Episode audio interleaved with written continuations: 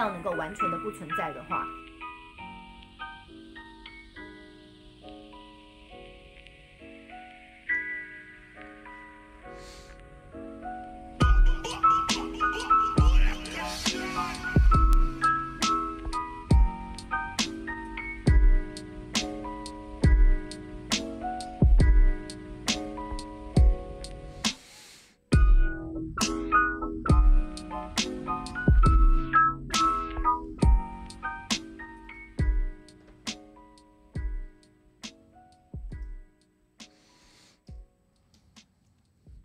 Hello，各位大家好，上班不要看的瓜吉哈，然后呃，今天是我们的这个瓜吉电台 EP 一六九，那明天就是除夕了嘛，对不对？所以呃，以前我们还有有时候我们好像连续几年，其实正好就是除夕那天，其实也是有直播的时间还是干嘛的，所以我还是跑回来开的那个守岁直播。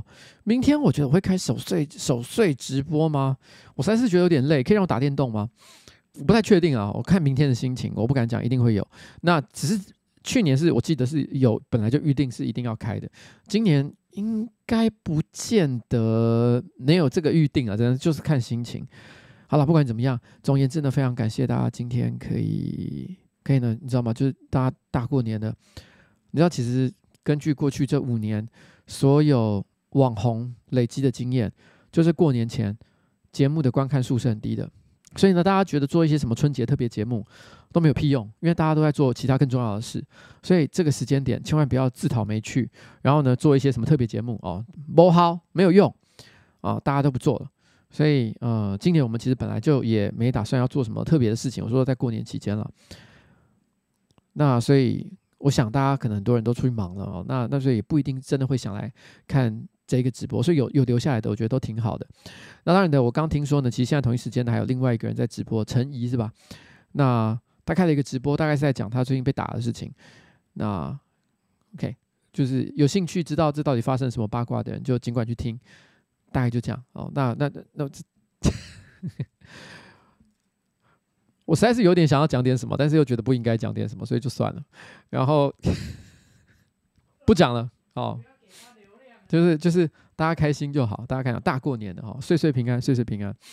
然后我忘了，我忘了。好了，但是我们今天的这个主题呢，是我们每次春节前一定会做的内容，叫做春节无聊指南。啊，二零二二年、二零二三年都做，所以今年也不例外。我们就是想啊，春节啊，连假，就时间很长。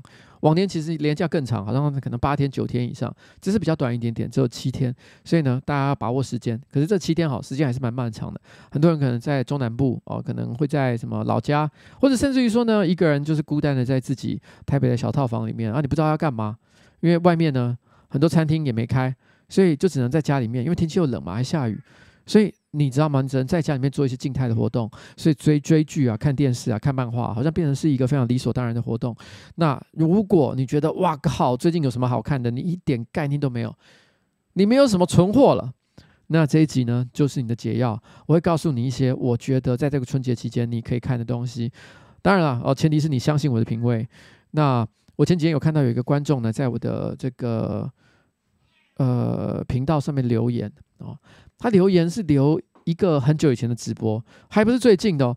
他是在一个很久以前，可能 maybe 一两年前的直播，然后在下面留一个言，他说：“瓜吉呢，就是自以为有品味的小屌男的顶点。”然后讲我看这句话的时候，我有点分不太出来，他到底是想要赞美我，还是还是要贬低我？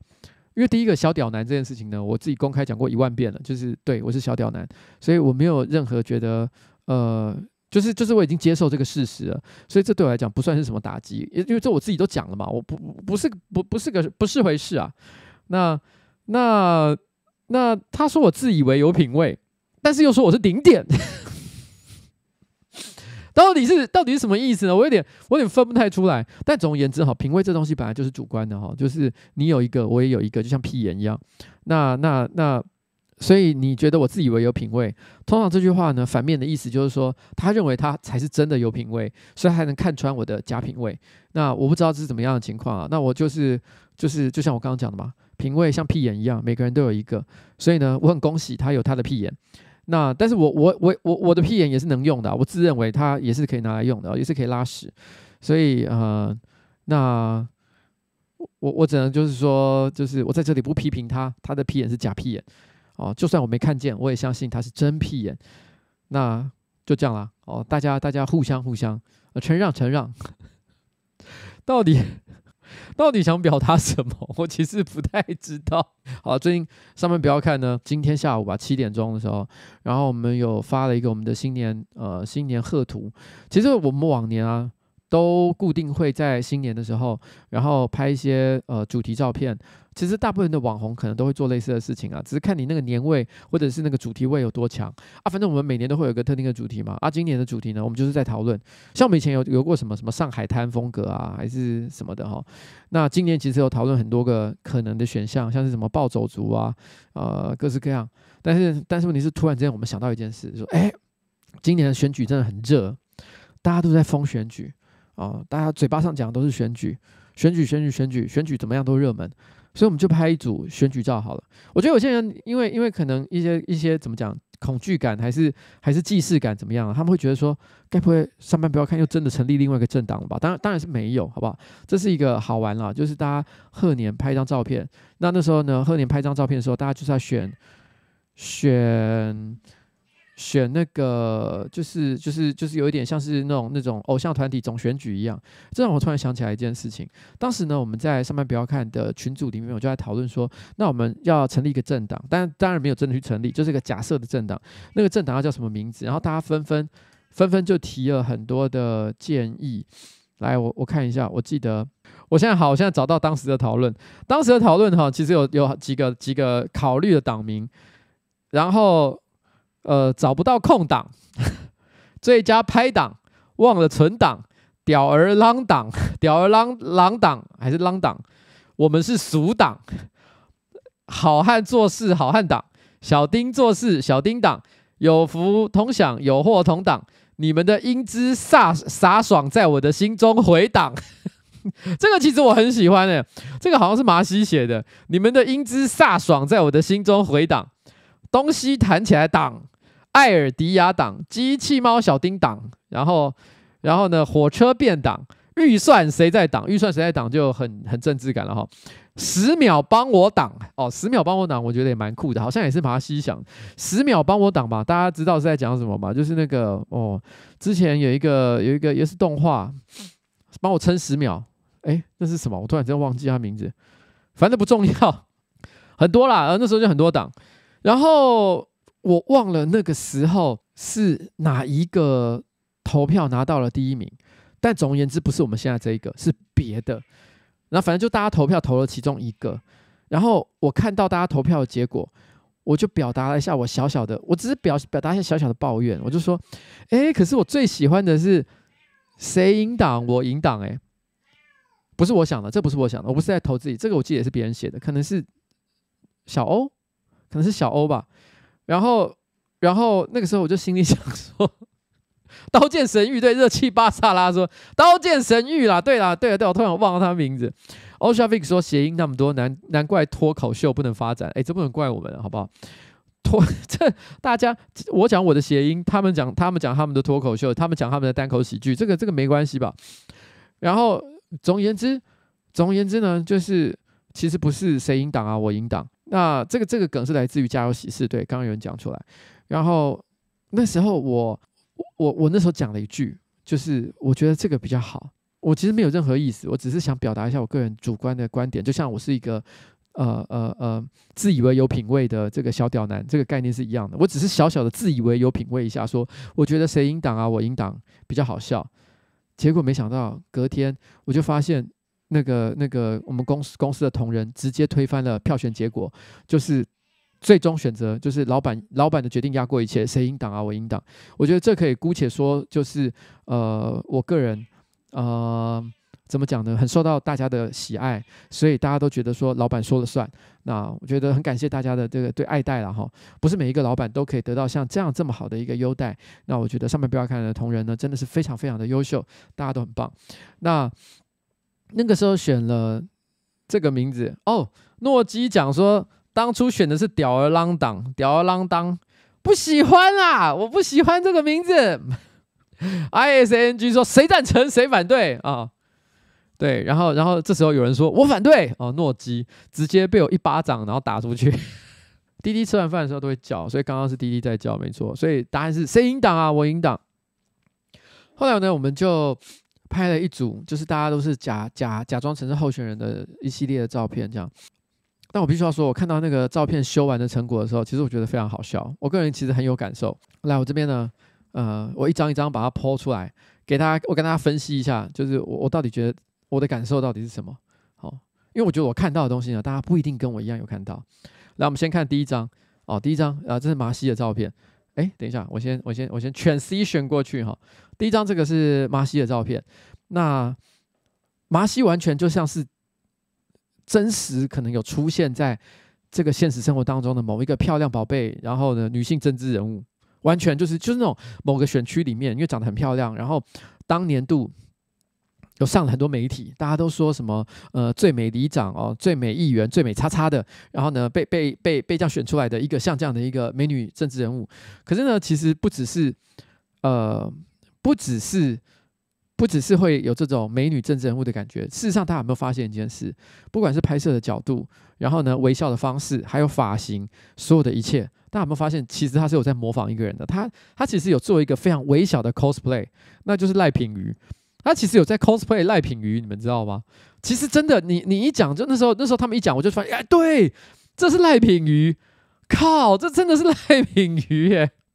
有人说吴佩忆哦，吴佩忆是这样吗？也是有一点啦哈，但我觉得那个时候赖品妤是真的超像。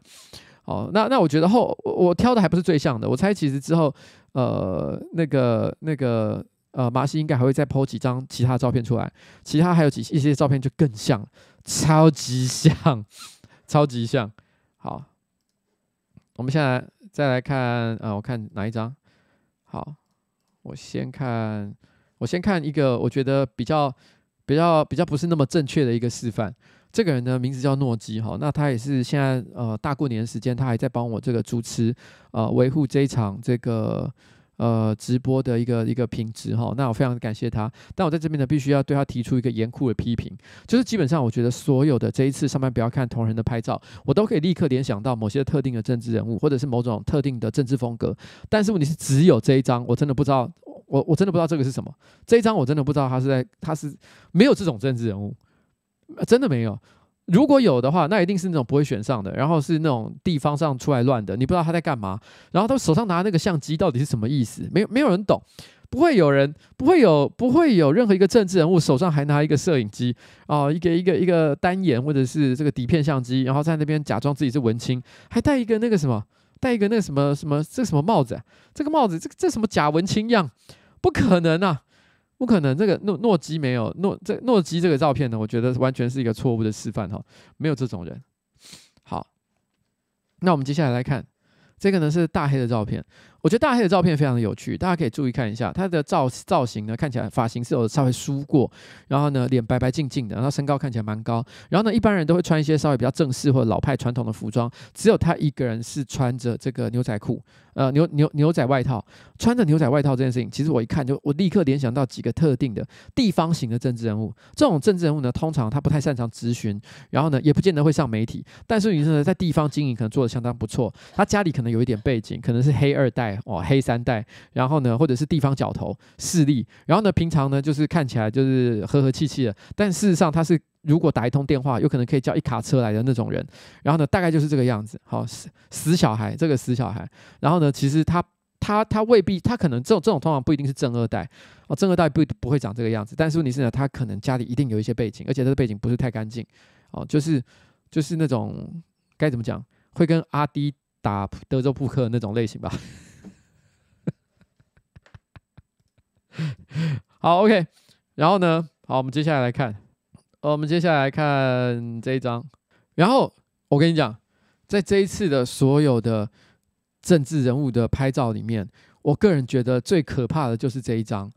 这一张呢，看起来虽然在笑，可是笑得你心里直发寒。我一看到这张照片，我就说这铁定是外省挂黑帮。你知道，这一眼看下去，你觉得那个那个那个省味超级浓的。然后你你一看就知道，他就是那种呃稍微有一点点年纪，然后呢在地方经营很久，然后呢这个地方实力非常雄厚的那种那种帮派型的那种呃政治人物候选人，然后非常的凶。然后他其实一定是很和善。然后呢他可能会去市场，然后跟那个。跟那个市场的这个摊商啊，布瓦诺哦，然后他还会讲一点蹩脚的台语，他台语其实讲的还不错，但是问题是就是有一点外省味那种台语。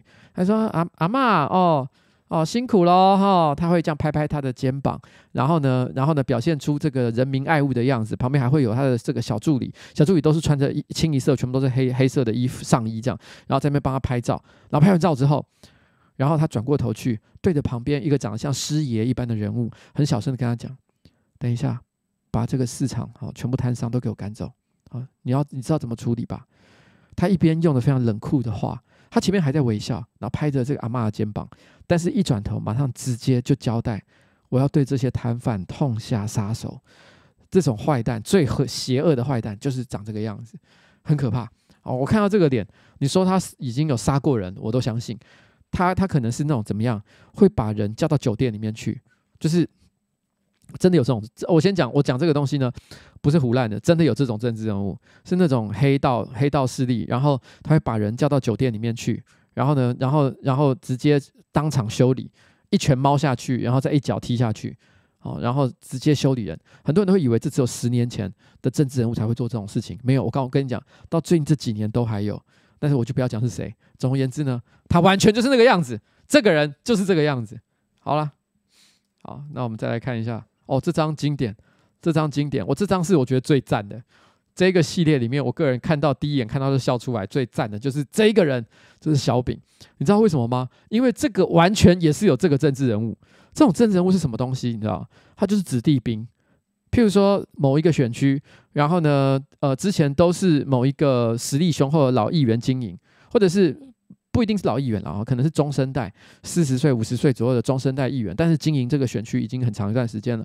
接下来有机会更上层楼啊，入阁啊，或者是要选立委啊，要干其他事情啊。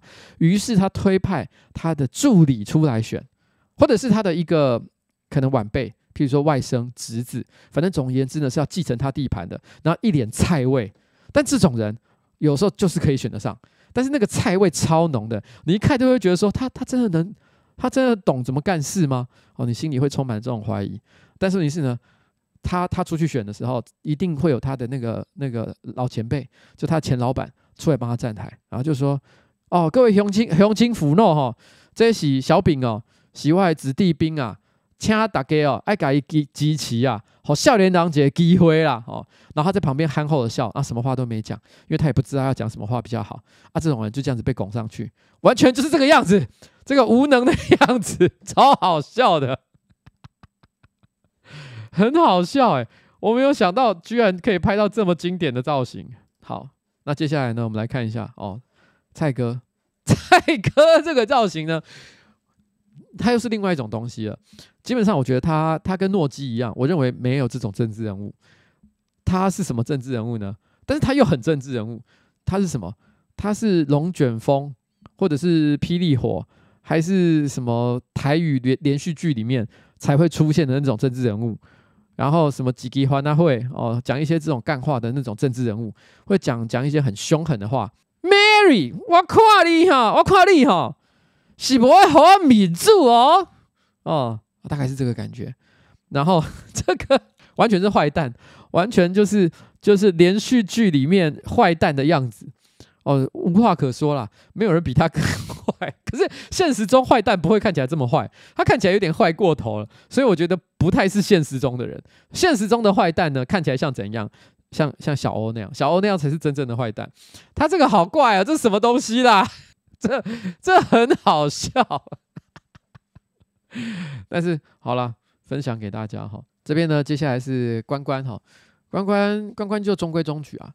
典型的就是前面有讲漂亮宝贝型的这种候选人啊，只不过很可惜的就是说，因为疫情的关系，所以这段时间呢，大家可能出席公共场合都戴着口罩，所以实际上他到底长什么样子，大家不是很确定。可能就是可以从他那个灵动的双眼感觉出来，他一定是一个漂亮宝贝，然后因此呢，很受到地方的这个喜爱，大家都觉得哇，这个小女生有够可爱的哦。然后一看到她，大家心都融化了，不管是阿嬷哦，还是这个阿阿阿公，大家都爱她哦。这大概是这个样子啦。好，然后呢，最后一张，好，最后一张，这个最后这一张，这一张呢，我只能说，我我觉得他完全有抓到一些创意的路线，我觉得他是正确的。那大家可能第一眼看到心想说，诶，这是什么？国民党哦，仔细一看发现，诶，怎么好像有点不一样？因为国民党应该是 KMT，那今年国民党呢？因为国民党因为面临。所有政治人物就是老化的关系嘛，大家年纪都大了，最年轻的可能都也有四十几岁哦。江启臣在那里面都算是这个这个这个年轻四辈了哦。然后呢，然后在这样一个相当老化的一个政党，他们很希望做什么呢？就希望让大家重新感受到他们年轻的活力。所以他们今年你可以注意到，不管他们年纪是四十五十六十，管他是几岁，大家在拍那个选举竞选照的时候，一定是穿帽 T，而且下面是配牛仔裤，因为他们在干嘛？在装年轻。你知道，在同一时间呢，你可以看到，譬如说像是吴峥啊、哦曾文学啊，他们在上节目的时候，一定是穿正装。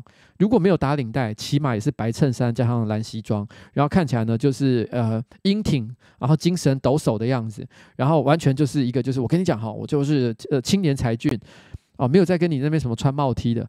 结果你知道这个这些阿伯反而都在穿帽 T，而且而且有一个重点，一定要配牛仔裤哈。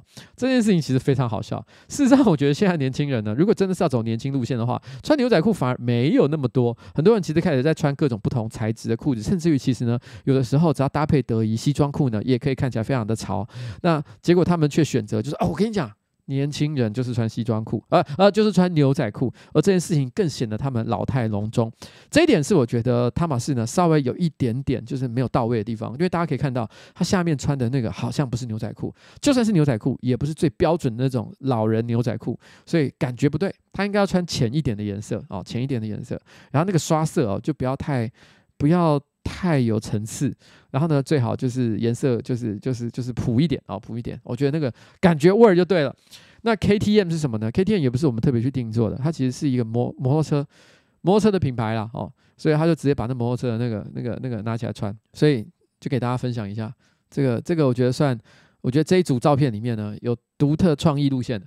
哦，其他人都是穿着就是比较像政治人物的照片，这个呢很很，但是大家就不知道那个政治人物可能代表什么样政党属性，只有这一个人，哦，他是完全一开始就知道我是国民党，哦，好了，分析给大家，让大家知道，上面不要看呢，这今年呢就是我们。呃，在春节期间举办了一个谁赢党啊，我赢党的党主席选举。那大家到时候呢，可以上去投票啊。我那一天呢，那个证件发表的时候，我一时之间没什么梗，随便乱讲了一下，所以我现在心里很后悔，觉得自己好差哦。然后，但不管怎么样了，反正大家就是就去看看。然后呢，欢迎大家来参与我们上班不要看的党主席选选举。那如果里面呃的这个选上的人，原则上就有兑现呃，就有兑现他的这个证件的义务。但有些人的比较好兑现啦，啊，有一些人的我觉得很难。像比如说小欧的，小欧的证件就是大意上是在讲说，我说半套但做全套。这个一般政治人物都是相相反嘛，别人要说半套，但是我要做，但但呃，就是因为通常都是说什么说全套做半套，正常来讲应该是要这样才对。但是他反过来，我是说半套做全套，他的意思就是说，你去一般的按摩店，然后呢，你你想想要一个半套的服务，但是我直接做全套给你。这要怎么做到？他要帮别人打吗？还是说要帮别人补贴现金，补贴这个差额？如果是用这个人民的税金来补贴的话，我觉得第一个他没有这个权利啊，第二个他就算有这个权利，他做这件事情铁定被骂死。所以我看唯一可能的事情呢，知道知道怎么做，那就只能他请他去当手工女了。事实上，上班不要看，还真的曾经拍过以小欧为主角的一个恐怖短片，然后就叫做手工女。好，然后呃，所以。这个小欧，我觉得他可能是想要继承继承他之前的像这样的一个人设了，哦，大概是这样。好，马西说我自己嘞，我很我很简单啊，因为我一直以为我们就是我们就是帮这个我们的会员想一些福利嘛，啊，我就说我每个月推一个正正念影片嘛，正念影片让大家有正能量。我觉得这样很简单吧，一定做得到吧？相较于其他人，这做得到吧？我觉得麻西你的才做不到哦。什么大家都有麻西，这可能吗？不可能吧？哎呦，CK 说手工是半套吧？哎，这突破盲点，好像说的是对的。好了，那这刚回回想到 CK，我想到 CK 一开始的时候，我问一个问题，就是说我会不会去听万青或者是回春丹的演唱会？但是我没有买他们的票。然后，所以我应该通常我的个性也不会去凹啦，所以应该是目前没有会去看，大概是这样。啊，当然他们票，我的照片，我的照片，我照片我没有下载下来，因为我想说大家不是现在就看到我了，我需要我需要讨论吗？哎呦，啊，我现在突然间临时要要要去把我照片弄下来哦，啊，等我一下，等我一下。要要我的照片，这样会浪费时间呢。我跟你讲，弄我的照片，这样一下那个那个，大概可能五分钟就过去了，你知道吗？我看一下，我照片在哪里？然后这是我的照片，来。这是我的竞选海报，我的竞选标语叫做……其实我觉得他少写一个字，我那时候我后来有点懒得叫他重做了。我本来应该是讲说义无反顾再做一次。这个为什么会这样讲嘞？哈，是大家应该听得出来吧？这个本来是哪一个政党？这本来是某一个政党的标语，他们本来的标语应该是义无反顾哈，再拼一次。那我把它改成把那个拼哦改成再做一次，你知道吗？因为对于一个像五十岁左右的中年人来说，然后。最困难的是什么？就是就是你做完一次之后，你还跟着想要再做一次，不是说完全做不到，但是有时候心有余而力不足嘛，对不对？其实可其实如如果努力一下，跟一下，有可能可以。所以在这里哈，我就是以一个将近五十岁的中年男子的身份跟大家讲，我义无反顾，好，我会努力的再做一次，好，再做一次。啊？什么？哦，要载没字了吗？要载没字了，是不是？等一下，我以为这个是可以用的。嗯，哦，I'm sorry，I'm sorry。好，来，好，义义无反顾哈，再再做一次哈，就这样。好，没事，大家不要在那边啰嗦。那我们现在哈，刚刚那个照片分析完了，对不对？浪费了大家三十分钟的时间。我们接下来进入到我们今天的主题。干，可是进入主题，我突然间觉得是怎样？这突然间气氛有点怪怪的。我是不是应该先，因为已经浪费太多时间了，我是不是应该先放个音乐，还是干嘛的？这首歌，At the River。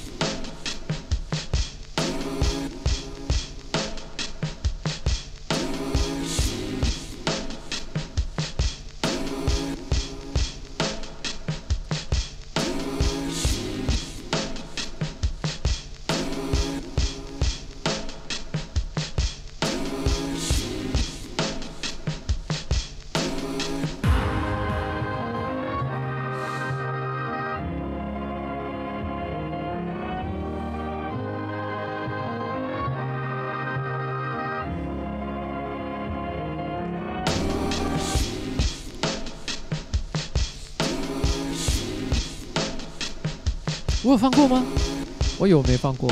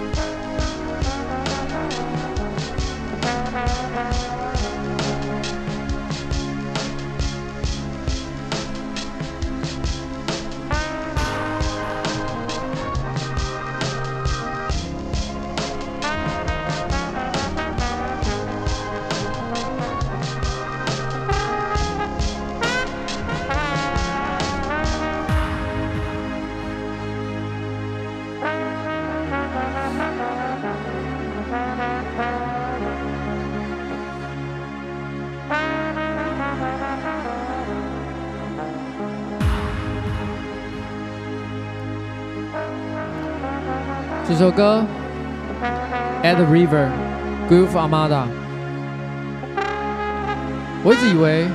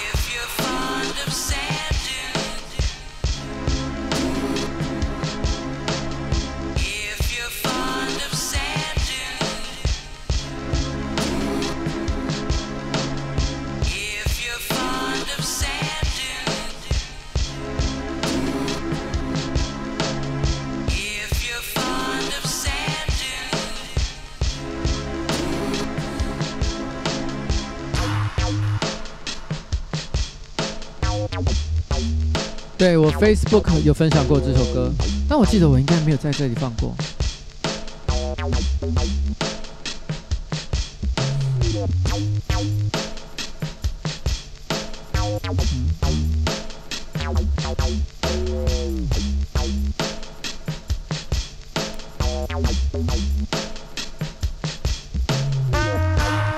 接下来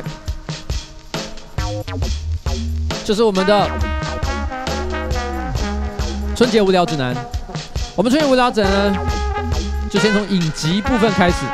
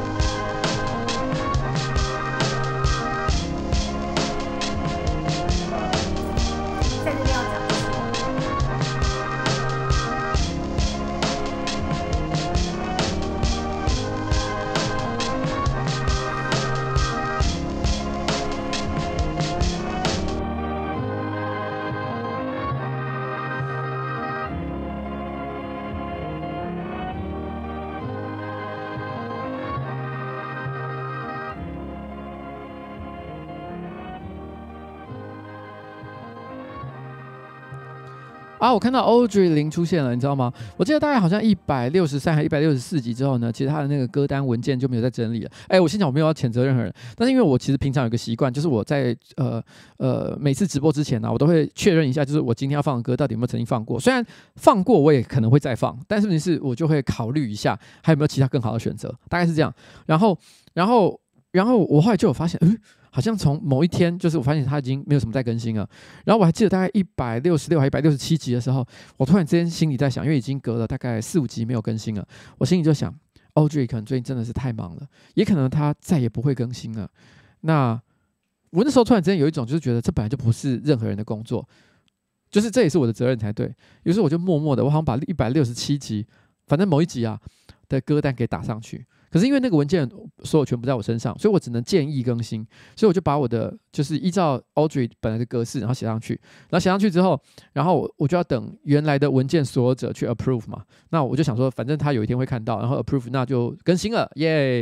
然后之后我就慢慢再更新。结果没想到，我今天我我我上线，我照照惯例习惯，我又看我又去搜寻那份文件，我发现嗯，怎么搞的？后面的集数全部都更新起来了。我那时候突然之间内心就有一种。有一种不好意思的感觉，我就觉得说，哎、干不会是因为我自己手动更新了这这件事情呢，使 Audrey 有一种压力，觉得说，干嘛在催我？那我好好做啊，哼，人家每天都很忙，你还要这样逼我？我先讲，我真的不是这个意思，就是就是真的是这样，只是讲一下，好了，OK，好。我我就分享一下这个无聊的事情。好了，我们接下来进入到影集的部分哈。我觉得春节期间最好、最容易可以让大家满足，就是追剧的这种快感的是什么呢？当然就是，当然就是追剧啊。那我先推荐大家一个非剧情类的东西，它是来自于一个韩国的综艺节目啊。大家可能会立刻想到什么？哦哦。难道是那个《单身即地狱》吗？哦，很多人都推荐说最新一季的《单身即地狱》超好看。我跟你讲，我没看。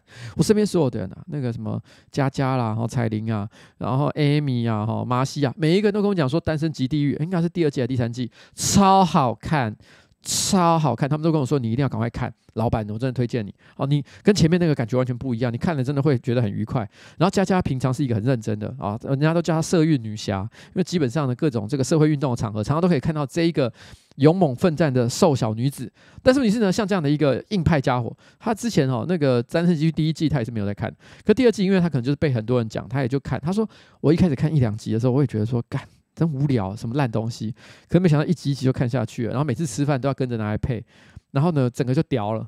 他就说：“嗯，真的好像可以看一下。”我就说：“干，连你都沦陷哦！我是人类最后的堡垒。我暂时之间的这个春节，我也不想奉献奉献给单身级地狱。但是我跟你讲，好，我要跟你讲，我要推荐一个很冷门的。”但是呢，这个东西我也不略美于人。这个谁推荐的？迪拉推荐的。迪拉有一天说他看了，然后觉得很有感觉。他跟我讲一些他的想法哦，他的想法不重要。总而言之呢，我看了之后，我也推荐给你。What's up, man? Go！哎，对不起，我好像太那个太爆了。What's up, man? Go！W A S S U P M A N 哈，W A S S U 就是 What's up 的这个比较可能轻松一点。What's up, man?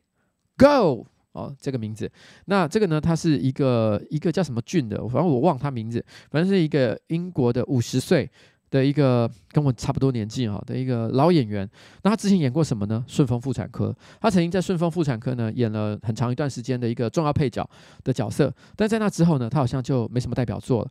然后有唱歌啦，然后有拍一些电影啦，哈，但是好像都没有特别的出色，感觉是这样，感觉他的定位有点是这样。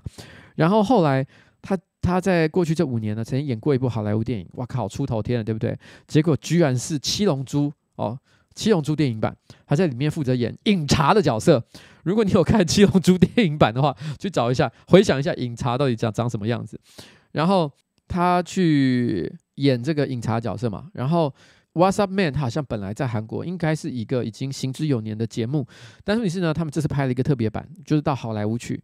然后他们这一次的主题就是说，因为有一个好莱坞的电影，目前看起来它应该是《Mad Max 二》哦，《Mad Max 疯狂麦斯》第二集的一个一个选角 audition，然后呢找到他这边来，问他要不要去 audition。那他到底能不能得到这个角色呢？不知道，机会可能也很渺茫。总而言之呢。他就踏上了这个去美国 audition 这条路，然后呢，这部呃这个综艺节目呢，总共十集。然后，然后每一集大概可能二三十分钟而已，所以轻薄短小，看起来非常的节奏很快。我觉得他不管是剪接也好啊，然后搞笑的品味也好啊，然后这个主角呢本身鲁小的功力啊，每个部分我觉得都恰到好处。你看起来是真的会乐不可支啊，他不是那种会让你从头到尾流泪大笑的感觉，但是你是真的从头到尾都是嘴角开开，心里想说干他到底要干哪些事情，会觉得非常的可爱。那我觉得这个哈，到底最后他发生了什么样的事情，我就不要爆雷，因为精彩的当然就是在这过程当。中他所遇到的一切冒险嘛，那在这里我推荐给大家，如果你在过年期间想要看一个轻松小品，然后综艺节目非剧情性的，然后想看就看，想停就停，我跟你讲，最好看的就是 What's Up Man Go 这个集呢，这集呢真的很好看啊，相当不错。然后顺风妇产科的谁，哇哇哇哇哇唔栽啦，因为我没有看《顺风妇产科》，我只知道他有演《顺风妇产科》，而且好像演演就是很长一段时间的一个重要配角，就这样啦。哦，好嘞，所以我不知道。那另外一个呢？好，在这边推荐哈，我觉得春节期间呢、啊，你需要的是集数够多的一个影集，然后呢，可以让你像白痴一样一集接一集的看，每一集呢，不见得说特别的。呃呃，什么有爆点还是干嘛的？但是就是有足够的动力，让你可以一集一集把它看下去。那就是《少年谢尔顿》。《少年谢尔顿》我记得总共有四季还是五季吧，而且每一季呢都有二十几集，所以干你这样加起来将近一百集，哎。看到爆！我跟你讲，这个这个这个一百集的内容，我相信可能就算是从早上追到晚上，你整个春节也追不完。所以它哈绝对可以塞满你的时间，塞好塞满。那这个这个这个影集呢，它是呃《Big Bang Theory》的，算是衍生剧集。里面有一个叫 Sheldon 的角色呢，就是在里面一个宅男，高高白白，然后看起来很很很很就是呃很没办法听人话的一个家伙。然后呢，这个的青年时代。那我本来哦对《Big Bang Theory》，我对他的感受就是还不错，中等的作品，大概六十五分，在我心里面的评分啦。我没有那么的，很多人都觉得把它当做什么神剧，我个人是觉得还好，我就觉得看得下去，六十五分，我心里是这样觉得。所以既然是一个我觉得还好剧的衍生剧，我铁定是不想看的，对吧？但没想到我就是看了一集之后，哦，我就一集接着一集看下去了。我甚至于觉得它比《Big Bang Theory》还要得我的喜爱，因为在这一个影集，我跟你讲，它是疗愈系的。他非常的疗愈，里面他在描写，就他以前小时候作为一个天才儿童，然后出生在德国呃德州哦，美国德州一个非常传统然后保守的一个乡镇，然后在那个年代里面，然后呢呃呃他是怎么样长大的，然后他的全家人，然后呢学校的老师同学，然后邻居，没有人是坏人，每一个人都很可爱。当然，这个每一个人都很可爱，这件事情也不是那种像像像是天堂啊，然后那种呃呃乐园啊，仙境式的描写。事实上，每个人都有非常复杂的个性，可是呢，你都可以感觉出来，每个人基本上都是好人。这就跟真实你在现实生活中可以感受到的地那那种那那那感觉一样。就像在你的家乡里面，你可能住在我不知道随便一个小地方哦哦，譬如说我住在民生社区好了，或者是你住在彰化啊园林啊什么样的一个地方，你会感觉到你所住的那个小乡镇里面，虽然有些人。哈，会做一些你不能理解的事。有些人很奇怪，有些人很荒唐。可是大体上来讲，你可以提，你可以同意，大部分都是好人，然后互相照顾啊，就像那个感觉。然后你在看这个影集的时候，里面又充满了一些可爱的小幽默，所以你会看的时候就觉得非常的疗愈，很开心，然后完全沉浸其中。唯一在这个里面，在这个影集里面，我我不讲里面的任何的剧情，因为我现在讲假定你知道什么是 Big Bang Theory，我是建立在这个前提下，这个影集里面。有一个隐藏的催泪点，就是他爸爸其实是一个很可爱的角色。你只要看一看这个影集，你会无可避免的喜欢上这一个这一个很世俗，然后但是又有一点乐天的一个胖胖老爹。你会觉得他很可爱，虽然他笨笨的哦，比不上他儿子的天才，可是你会觉得他是一个好爸爸哦。你会希望你有这样的一个爸爸。OK，可是根据 Big Bang Theory，也就是原来的那个影集里面啊，Sheldon 的人设，他的爸爸其实很早就过世了，他并没有活到 Big Bang Theory，也就是 Sheldon 到二十几岁的时候，三十几岁那种青年时代的那个年纪，他爸爸其实是不在的。也就是说，这一个可爱的家伙是英年早逝。所以当你在看这个影集的时候，你只要一想到 Oh my God，Sheldon 爸。休登爸会死掉，这整个欢乐的气氛会突然之间蒙上一层微妙的阴影。但这个阴影呢，我觉得恰好就很像是西瓜上面撒的盐巴，它会让你更觉得哇，这个剧虽然轻薄短巧，很可爱，可是也是有一点重量的呢。好了，那这个不错啦哦，我觉得休登少年谢尔顿。另外有一个连载中的，我觉得在春节期间呢，它累积的集数可能不太够多，大概只能让你看到第三、第四集。但是因为它太棒了，太特别了，Netflix 上面可以看得到，极度不妥。他是这个日本哈、哦，这个呃，这个算是日本戏剧天才啊，工藤官九郎啊，编这个编剧家他所做的一个作品哈、哦，这个极度不妥。他是假定有一个在八零年代的热血热血教师。就有点像 GTO 麻辣教师那个时代，哈，就是那种八零年代，八零年代日本的魔鬼教师，哈，是很可怕的，他会体罚，然后呢口出成章，然后呢，然后各种性别歧视、种族歧视的话，他是这个信口拈来，从不客气，哦，他们可能是超级好人，然后呢，热心于教育，然后呢，努力的想要让所有的学生哦，把所有学生拉拔长大。可是你他讲的话，如果今天用二零二四年的标准来看，铁定是地狱到一个不行。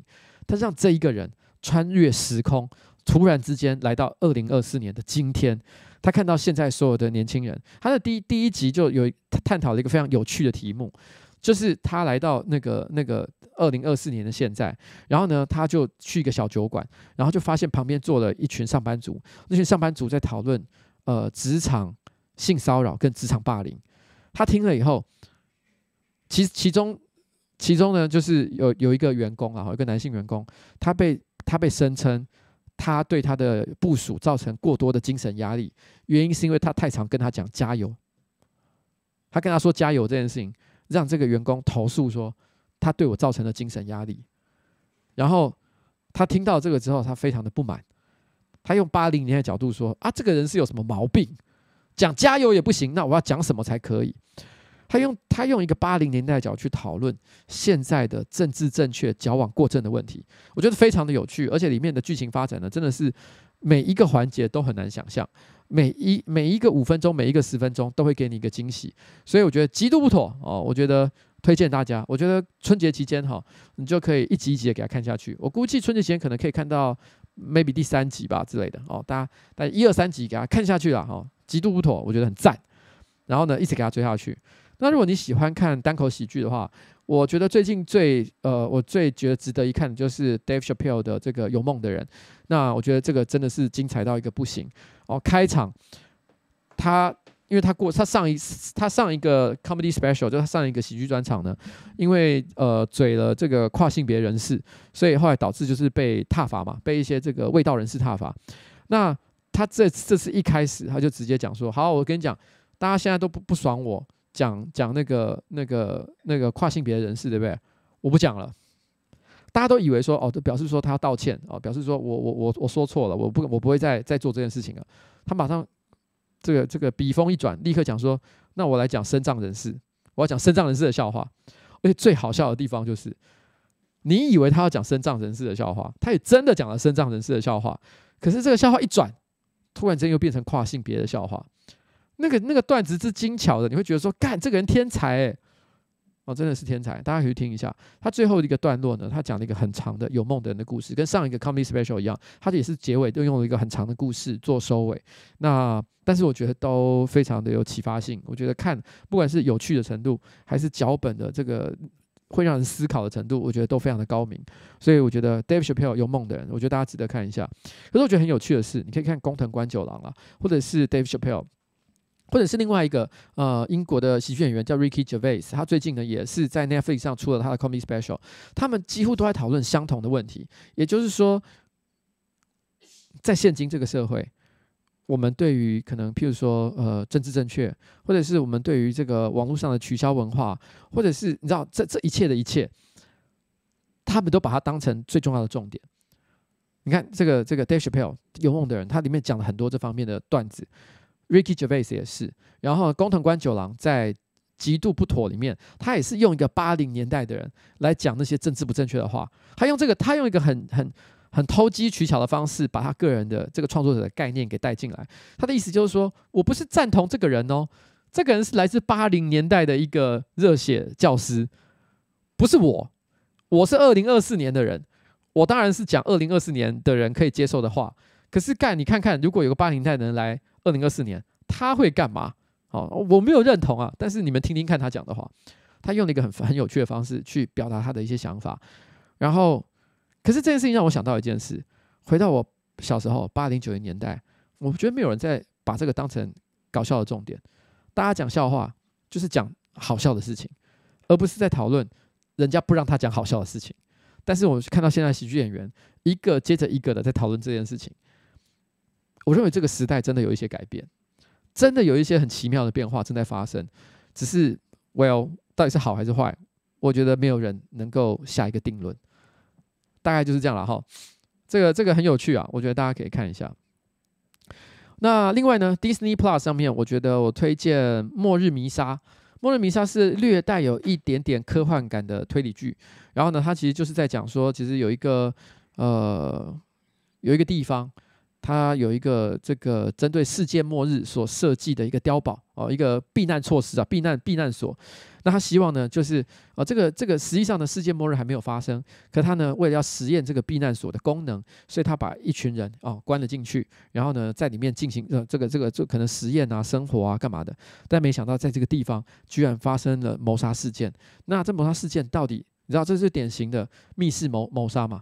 然后好像我们以前什么东方列车谋杀案哦，各式各样的这种同类型的作品，只是它带上了一个略带一点末呃世纪末，还有一点点科幻感的一个背景，然后呢，让你去感受一下这个推理剧当中有趣的地方。那我觉得这个东西呢，不管是在它谜题的设计，还是世界观的设定，哦，我觉得都算是有趣，所以大家可以去看一下哦。那末日迷杀，那另外呢，哦，最后我觉得如果你喜欢烧脑，然后呢，这个这个这个剧情。呃，复杂的剧烧脑的复杂剧情的话，我在这里推荐 HBO 的《无间警探》。我个人觉得它的中文译名呢非常的烂。哦，因为《无间警探》，我觉得跟它的英文原名呢没有什么太大的关系。英文原名叫 True Detective，就是真实的警探。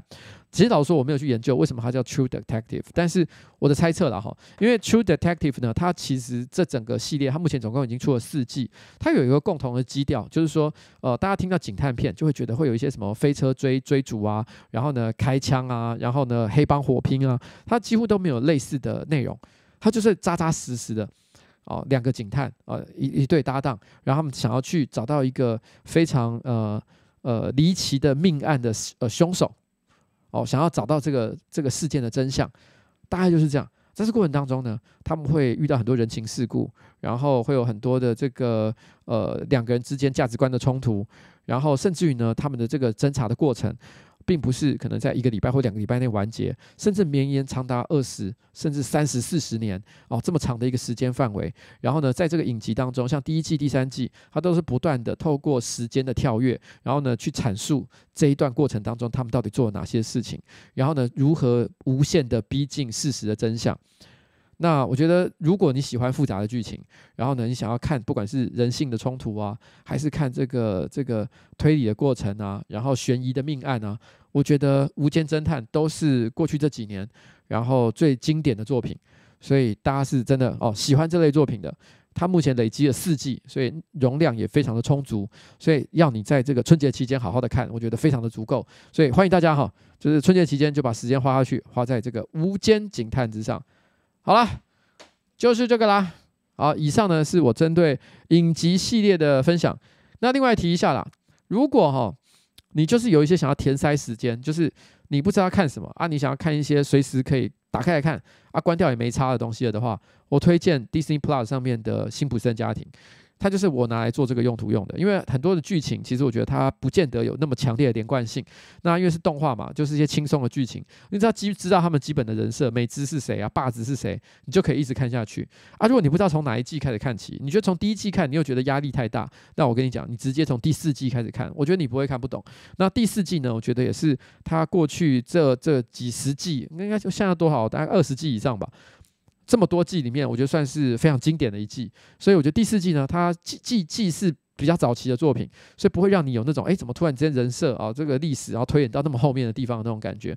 但是问题是，呃，但是问题是，我觉得它又是非常精彩的一个内容哦。那我觉得第四季你就是直接把第四季打开，从第一集开始看，然后你就可以直接进入辛普森家庭的世界哦，相当的不错。而且辛普森家庭呢，看辛普森家庭还有一个很大的重点，就是。几乎每一次人类历史有重大的变革，譬如说 Vision Pro 刚刚上市，对不对？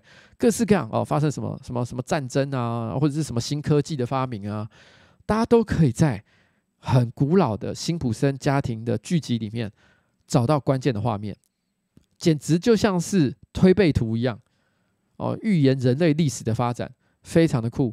所以你现在立刻回头去追哦，这个这个这个辛普森家庭，你还有机会。赶上人类的最新进度。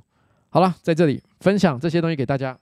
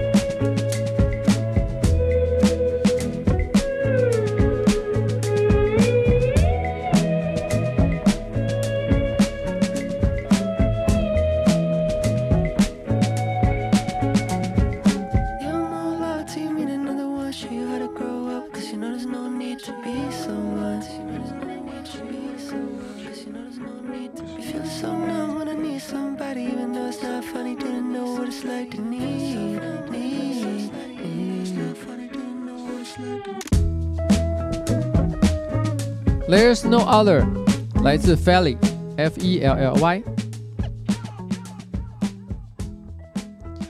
OK，那凯有说什么？那瓜吉怎么看《甄嬛传》马拉松呢？我知道很多人都很喜欢做这件事情啦，尤其是今年呢，很多人都会把《甄嬛传》拿来跟某些最近发生的政治事件呢互相做一些连接。譬如说，我记得好像有一个环节，呃，是要滴血认亲嘛。我靠，我我到现在还是觉得。大家大家应该现在应该了解，就是滴血认亲的这件滴血认亲这件事情是没有任何科学根据的，不可能有这件事情。而且有很多 YouTuber 还是干嘛，其实都做过实验证明没没有这回事。但是呢，呃，这种老影集，呃，老的这种中国影中国中国剧啊，还是很爱使用这个桥段，我都不知道什么意思。那总之呢，在这个《甄嬛传》演到滴血认亲这个桥段的时候，呃，据说那个旁边的留言区就出现很多人在那边讲卢秀燕。哦，燕是化验的燕，卢秀燕，卢秀燕哦，好，就是就是拿来跟最近呃验出呃呃呃这个这个来记呃来记的这个台糖猪肉呃的事件拿来做一些类比，这样这个事情呢，我就不多做评论了，因为今天这不是今天的重点。那总而言之，就是好像是因为这样的关系呢，也也引起了更多的一些讨论。那你问我是怎么看呢？啊，我就不看这些中国剧嘛。我跟你讲，过去这十年，我真的一部这种中国剧，不要说十年，二十年吧，我都没看过。哎，完全完全就是觉得，因为我不是说我觉得那些剧不好看，有人想看，我也很，我也很该怎么讲，我也很祝福他哦，就是就是你开心就好，我没有任何的意见。这个这个只是单纯的觉得这世界上有更多值得看的东西。你知道，这个世界上有很多更值得做的事情，这是一个很有趣的讨论。刚好跟我下面这个环节其实有一点关系，但是问题是呢，在我们我为什么想讲的事情，就是我每次遇到有一些重大社会的一些争议事件，其实也没有多重大，我就觉得明明就超无聊、超小的一件事情。然后呢，大家就在那边讨论说你是挺谁还是声援谁的时候，我都觉得超无聊的事情。就是有一些事情真的很重要，需要你的支持跟声援；有一些真的很不重要，不重要到你其实不需要觉得自己要有立场。你知道吗？不是觉得谁活该或干嘛，啊，就是你不需要有立场，就这样。我我觉得是这样了。好，那你们觉得我在讲哪件事呢？我等下后面如果有心情的话，我再来跟大家聊一下这件事。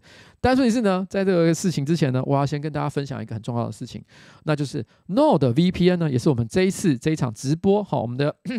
呃，瓜吉电台呢，EP 一六九的这个赞助商，我们的干爹，然后呢，Nord VPN 在这边呢，其实有一个哦周年庆的优惠，这个讯息一定要跟大家讲一下。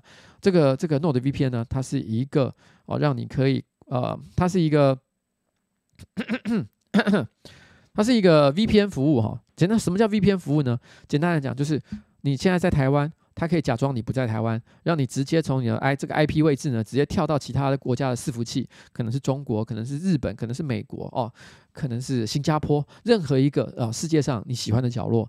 那或者是反过来，你在世界上任何一个角落，譬如说举例来讲，像是呃我们家的彩铃，她现在正在人在纽西兰，她在纽西兰。那如果说今天的《甄嬛传》的这个直播呢，哦这个这个追剧直播，它其实是有锁区域的，该怎么办？很可能就是有哦，因为毕竟这种东西有版权嘛，所以如果每个地方都可以看的话，哇，这个是这个版权世界又大乱了，版权费用算起来可不一样，全球版权跟只有台湾的版权可是完全不同的计算方式哦，所以这种情况底下，如果今天彩铃也想同样这样子用用这个这个回到台湾来啊，跟着在春节期间跟大家一起追剧的话，他该怎么办？我跟你讲，这个时候他就必须要使用 Nord VPN。Nord VPN 呢，可以它可以装在装在你的手机上，装在你的 iPad 上，然后或者装在你的电脑，或装在呃甚甚至于说呃你你所有这些呃方便的一些服务上，比如说像是你的 Apple TV，可能也都可以使用像这样的一个服务。然后呢，可以让你使用这个 VPN 哦设定，然后让你可以立刻跨区可以看到不同的电视节目。举个例子来讲，像有一些节目哈，它其实在日本有。哦，可能在香港有，可能在其他的区域有，台湾其实看不到。可是你只要一跨区，一使用 VPN 的服务，一使用 Nord VPN，你马上呢就可以看到那边最新的节目。如果你今天日文很好，然后你今天想看一些日本的广告、日本的这个 YouTube 节目、日本的这个这个呃串流平台上的一些节目的话，哦，你觉得很喜欢日本的搞笑剧，那这时候你想怎么办呢？Nord VPN 就是你最好的一个帮手。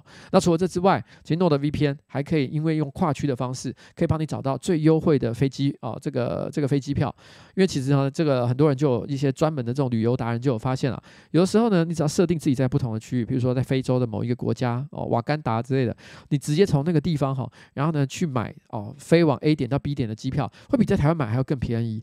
那因为这个有时候就是牵涉到在航空公司呢一些优惠方案措施哈，正好各地都有一些差异的关系，所以其实你有时候多方尝试一下，你就会发现你可以找到哦一个比你在台湾买还要更便宜的机票类机票类型。那所以呢，Node VPN 在这个时候就可以给你很大的帮助。那在这边好，Node VPN，好。推荐给大家，大家可以去使用。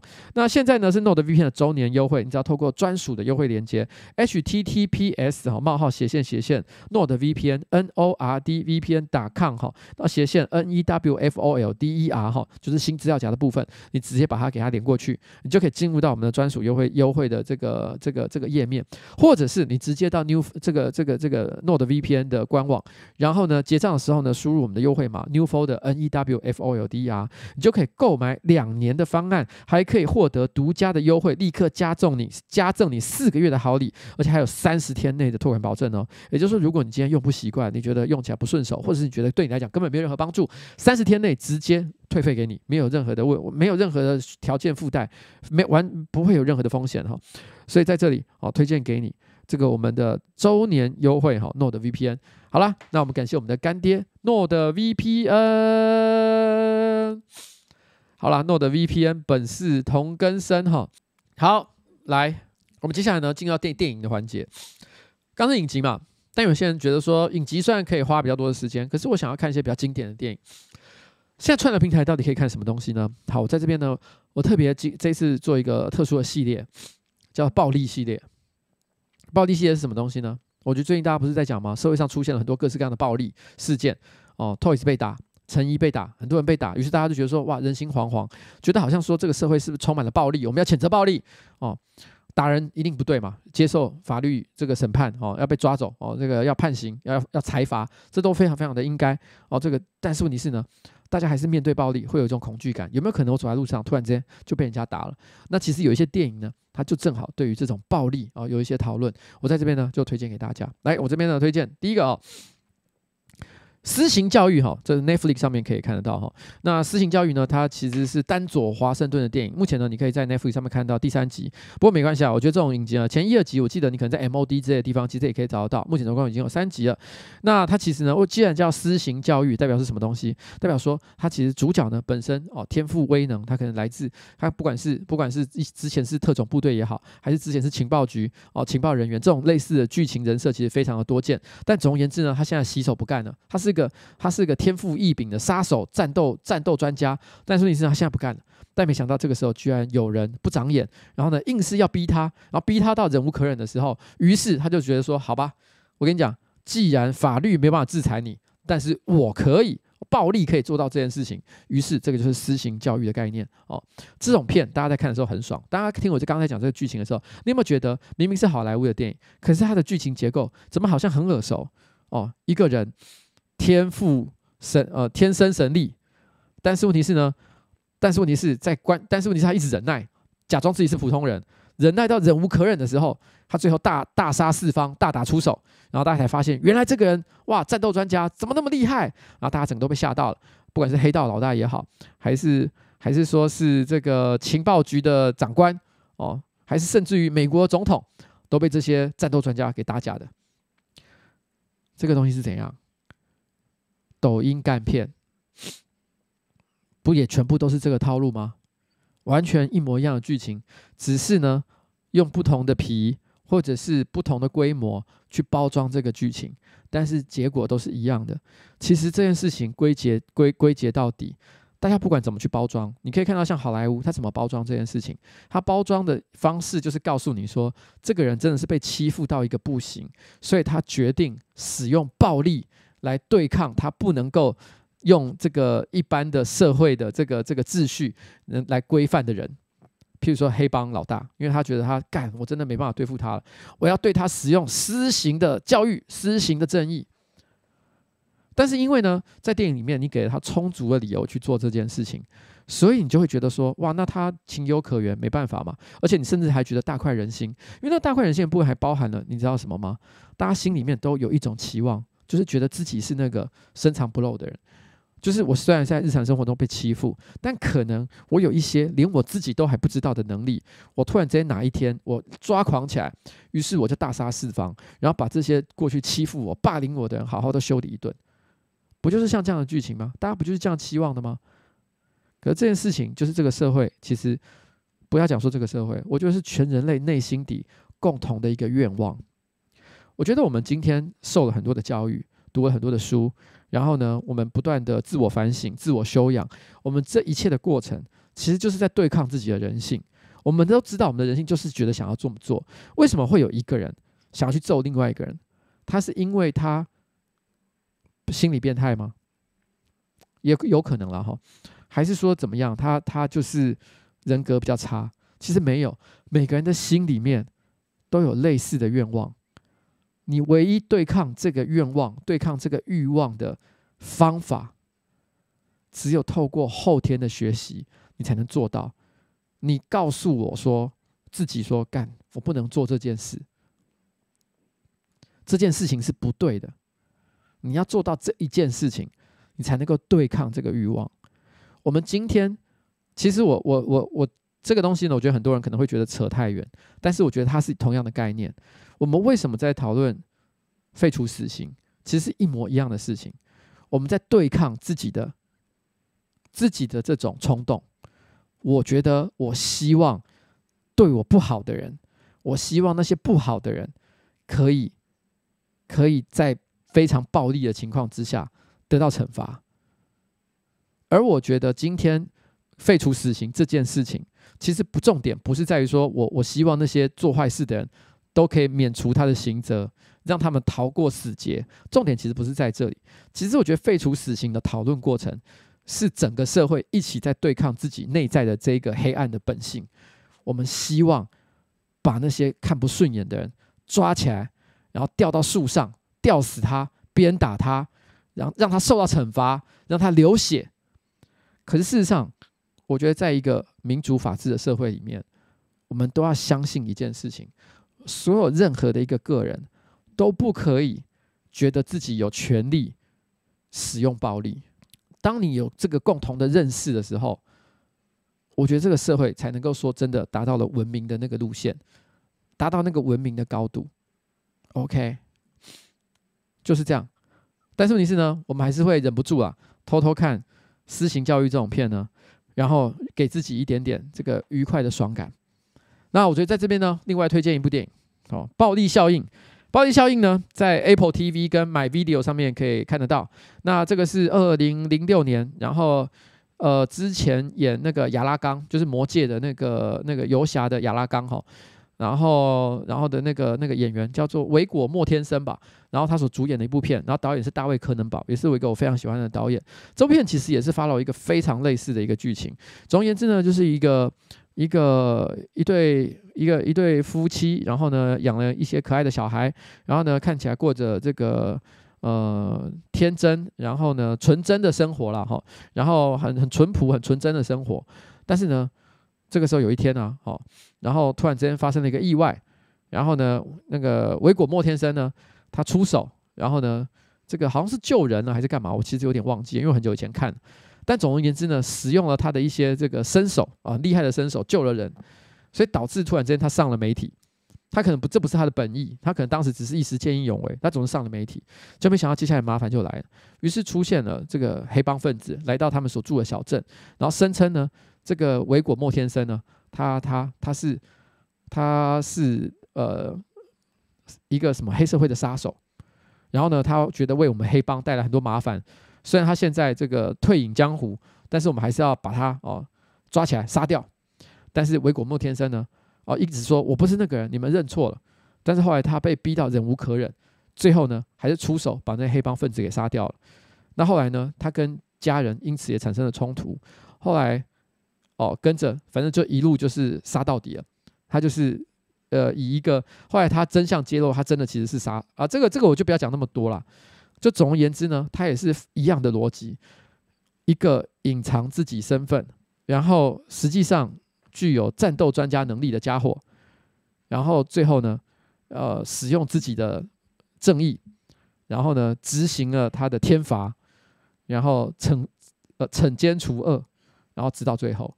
但是我觉得大卫柯能堡的这部片跟私刑教育有一个比较不一样的地方是，私刑教育它比较着重的是那种看电影时候的爽感，它就是个动作片。所以如果你要追求爽的话，你就看私刑教育。可是呢，同样的剧情结构，大卫柯能堡他企图让你去思考暴力的本质。那这部片呢，很多细节的这个这个呃描绘，我觉得也相当的有深度，很有趣。所以如果你想要看一些有深度的内容的话，那你就去看比较老的二零零六年的《暴力效应》。那我觉得这个让你去体会这种人人类哈想要行使暴力的那种冲动，我觉得这部片呢会是一个更好的范例。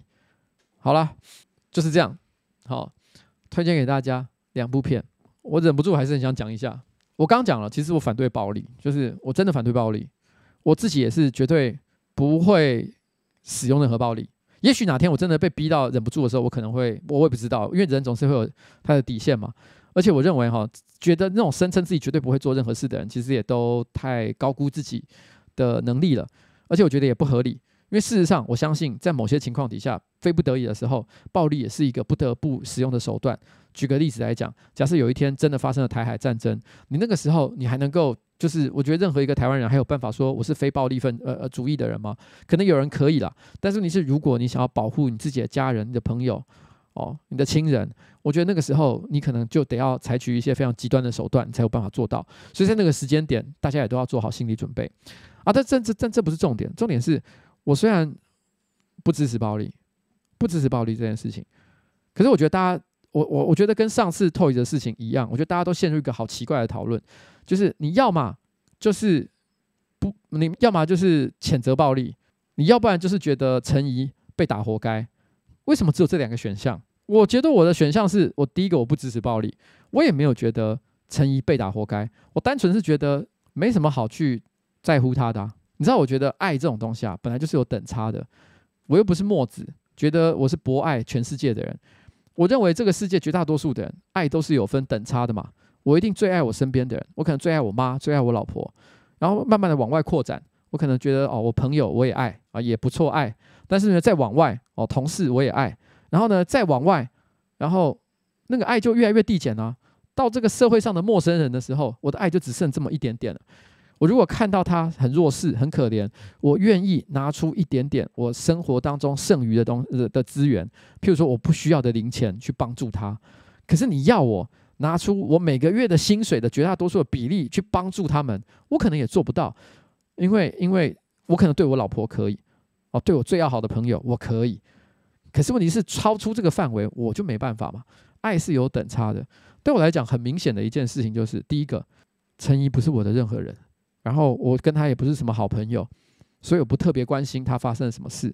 第二个，我不觉得他是这个社会上特别值得尊敬的人。他是吗？如果你觉得他是的话，我也真的觉得蛮奇怪的。他不就是一个很爱玩火的人吗？今天他自己也都讲啊。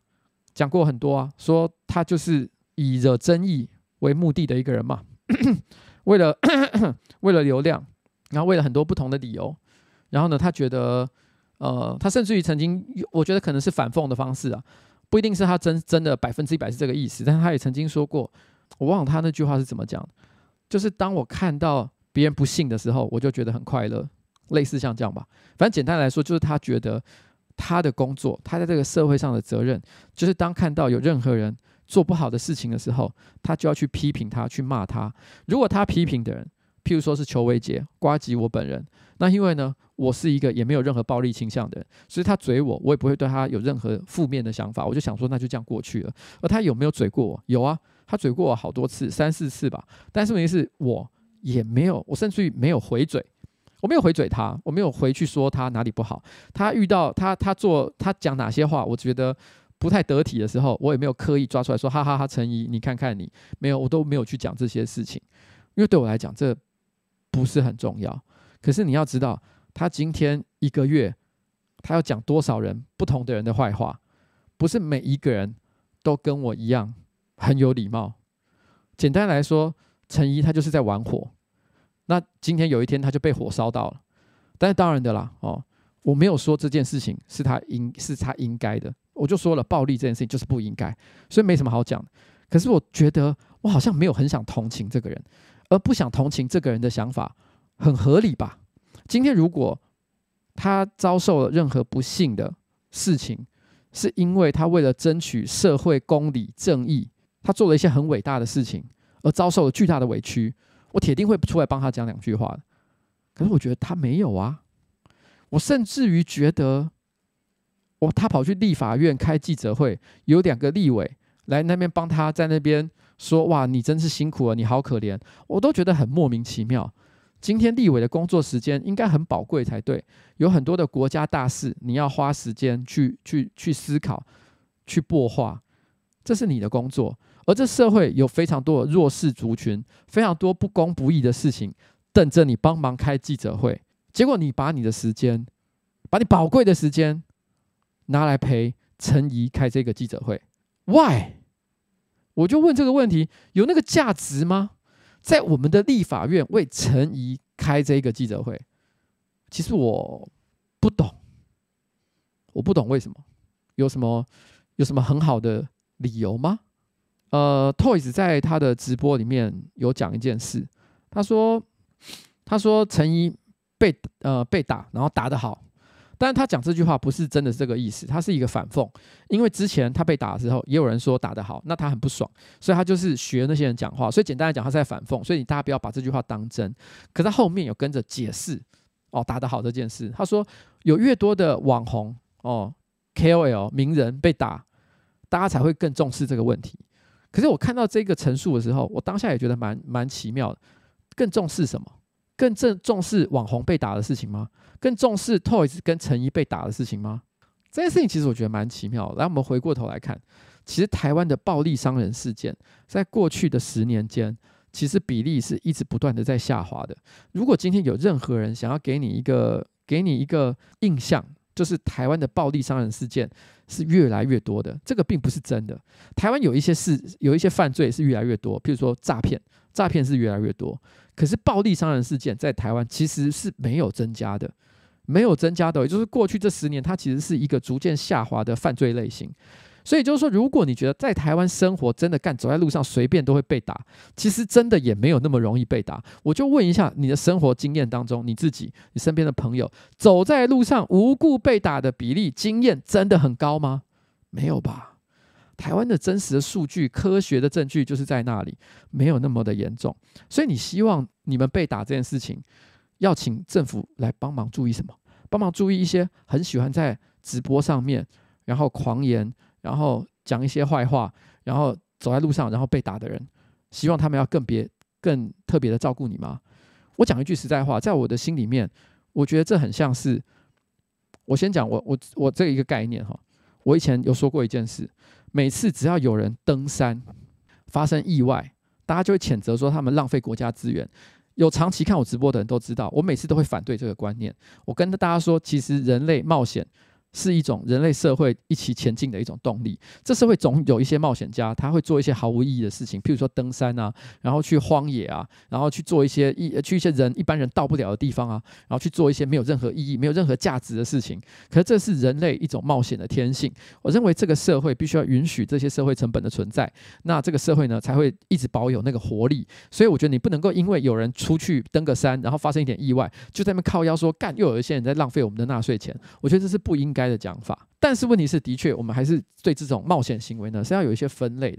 譬如说，我举个例子来讲，假设我今天有某一座山，我知道在冬天十二月的时候，他去攀登危险性就是特别高，会去的人就是除非你真的超级有经验，不然的话几乎是等于跟找死是一样的意思。那这样的话，我们可能就会有特别有告示，在这入山写说十二月的时候，如果你上山的话发生意外，那责任你要自己负。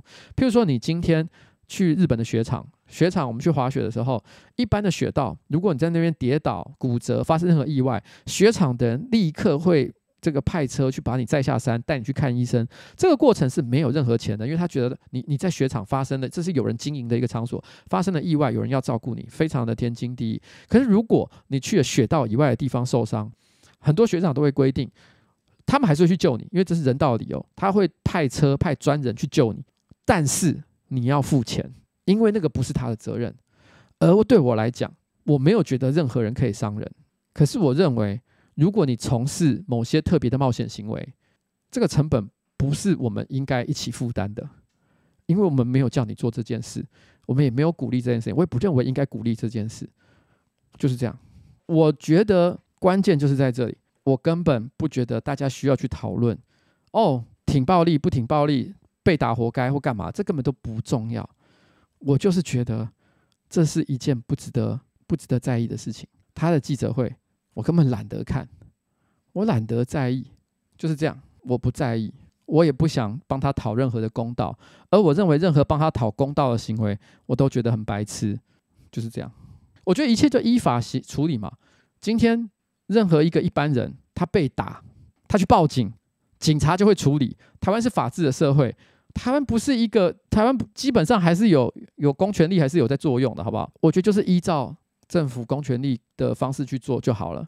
我根本不觉得应该要多做任何其他的关注，就是这样。讲了这么多，就是我的唯一的意见。我没有看 Toyz 的直播哦，Jeremy，我没有看，我其实是看后面的人整理他的。直播的内容我没有看，我其实是后面看大家整理他讲的话，然后我就 OK，他讲的这些话，好，那我不认同他讲这些话，因为我觉得很明显的，他 Toyz 他有一个观点，他是认为台湾在处理暴力伤人事件，不管是刑责上还是管理上，他认为其实做得不够好。可是我坦白说，台湾呢，其实你你，我觉我觉得你可以去问专家了哈，黄国昌好了。在台他想象中的司法改革里面，暴力伤人事件这相关的法则有没有要改？我猜他其实根本没想过这问题，因为其实，在过去的司法界有针对很多法法条有一些过时的法条，有很多的讨讨论，或者是觉得应该要调整的地方。但是在暴力伤人这件事情上，其实我觉得是我从来没听过有任何人在讲说，哎，我觉得这部分的规范不够严谨，或者是不够到位，或者是要与时俱进，根本没有人讨论过的事情。你你如果今天有人暴力伤人，那该判。该判什么刑，然后罚款多少，这些东西我觉得都已经有明文的规定，而且我觉得相关的法界专家也都没有觉得这部分的规定呢有任何，譬如说哦，我们跟日本比起来实在是太宽松了，没有都没有，就这部分都是很正常的。那在这种情况底下，那我觉得说，我想问，那他到底想改什么？我没有觉得什么好改的啊，那你要不要解释一下？你觉得你要改什么？哦，就是这样。好了，不讲废话，来，我跟你讲，电影呢。目前呢，我们刚刚讲了这个暴力电影《私刑教育》跟《暴力效应》，他们的剧情很像，但是表现手法不一样。大家可以去看一下哦。我觉得，我个人觉得我很喜欢《暴力效应》啊，大家可以去看。那另外有一部电影呢，有点悲惨，Apple TV 上面的《花月杀手》哦，《花月杀手》说真的，我本来一开始还以为它是一个虚构的故事，因为它故事很荒唐。它是在讲说，有一群这个这个印第安哦，原美国的原住民，然后呢，他们呃。呃，被赶到了一个很荒凉、很偏僻的地方。本来一开始就是因为哦，可能呃，这这个这个美国人对这个原住民呢，其实也不是很友善嘛。反正呢，就是觉，可是又不能把他们赶尽杀绝，所以就给他随便了一个荒凉的土地，就说好，不然你们去那边生活好了，当你们的保护区。可能没想到他们运气超好，他们一搬到的保护区，就挖到了石油。哇，那真大大赚钱嘛，对不对？因为是你把这块土地。哦，给我们的，那我们挖到石油，石油就是我们的啦。所以这一群呃原住民呢，美国原住民就突然之间变成了非常有钱的人，然后。到这边我都觉得说，哎，这故事有点偏荒谬，哎，有可能有这种事吗？然后马上我电影看到这边，我马上去查，就发现，哎，《花月杀手》完全是一个真实的故事。《花月杀手》我第一次看到片名的时候，我以为他是在讲有一个杀手，这个杀手呢很喜欢附庸风雅，喜欢花，喜欢月，所以叫花月杀手。其实不是，花月其实指的是这个原住民部落，但花月杀手是指屠杀整个这个这个部落的的过程。他怎么屠杀的呢？因为他挖到了石油，赚到很多钱。那美国的白人就开始眼红，他们觉得哇，我我这个钱给这些原住民赚合理吗？不合理。他们想要把这个钱拿回来，于是他们用各种巧取横夺的方式，譬如说他们跑去跟他们结婚，结婚之后再把那边的那边的人谋杀掉，然后各种方式侵占他们的地产，于是不知不觉的把他们一整代的这个部落呢，全部都屠杀殆尽。那因为当时真的是一个相对来讲比较野蛮的时代，所以发生这件事情的时候。虽然后来可能社会上也是非常多的谴责，可是问题是也是都已经在大家都被杀，人都被杀完了，才才被公诸于世。那这就是《花月杀手》的一个背景。这这个片其实揭露了美国历史上当中一个非常黑暗的阶段。那我觉得非常的有趣啊，《花月杀手》大家可以看一下。这同时呢也是呈现了人类的暴力哦。这种这种集体集体集团性的暴力可以恐怖到什么程度？那另外呢，我也很推荐另外一部片叫《断讯》。《断讯》呢是在 Netflix 上面。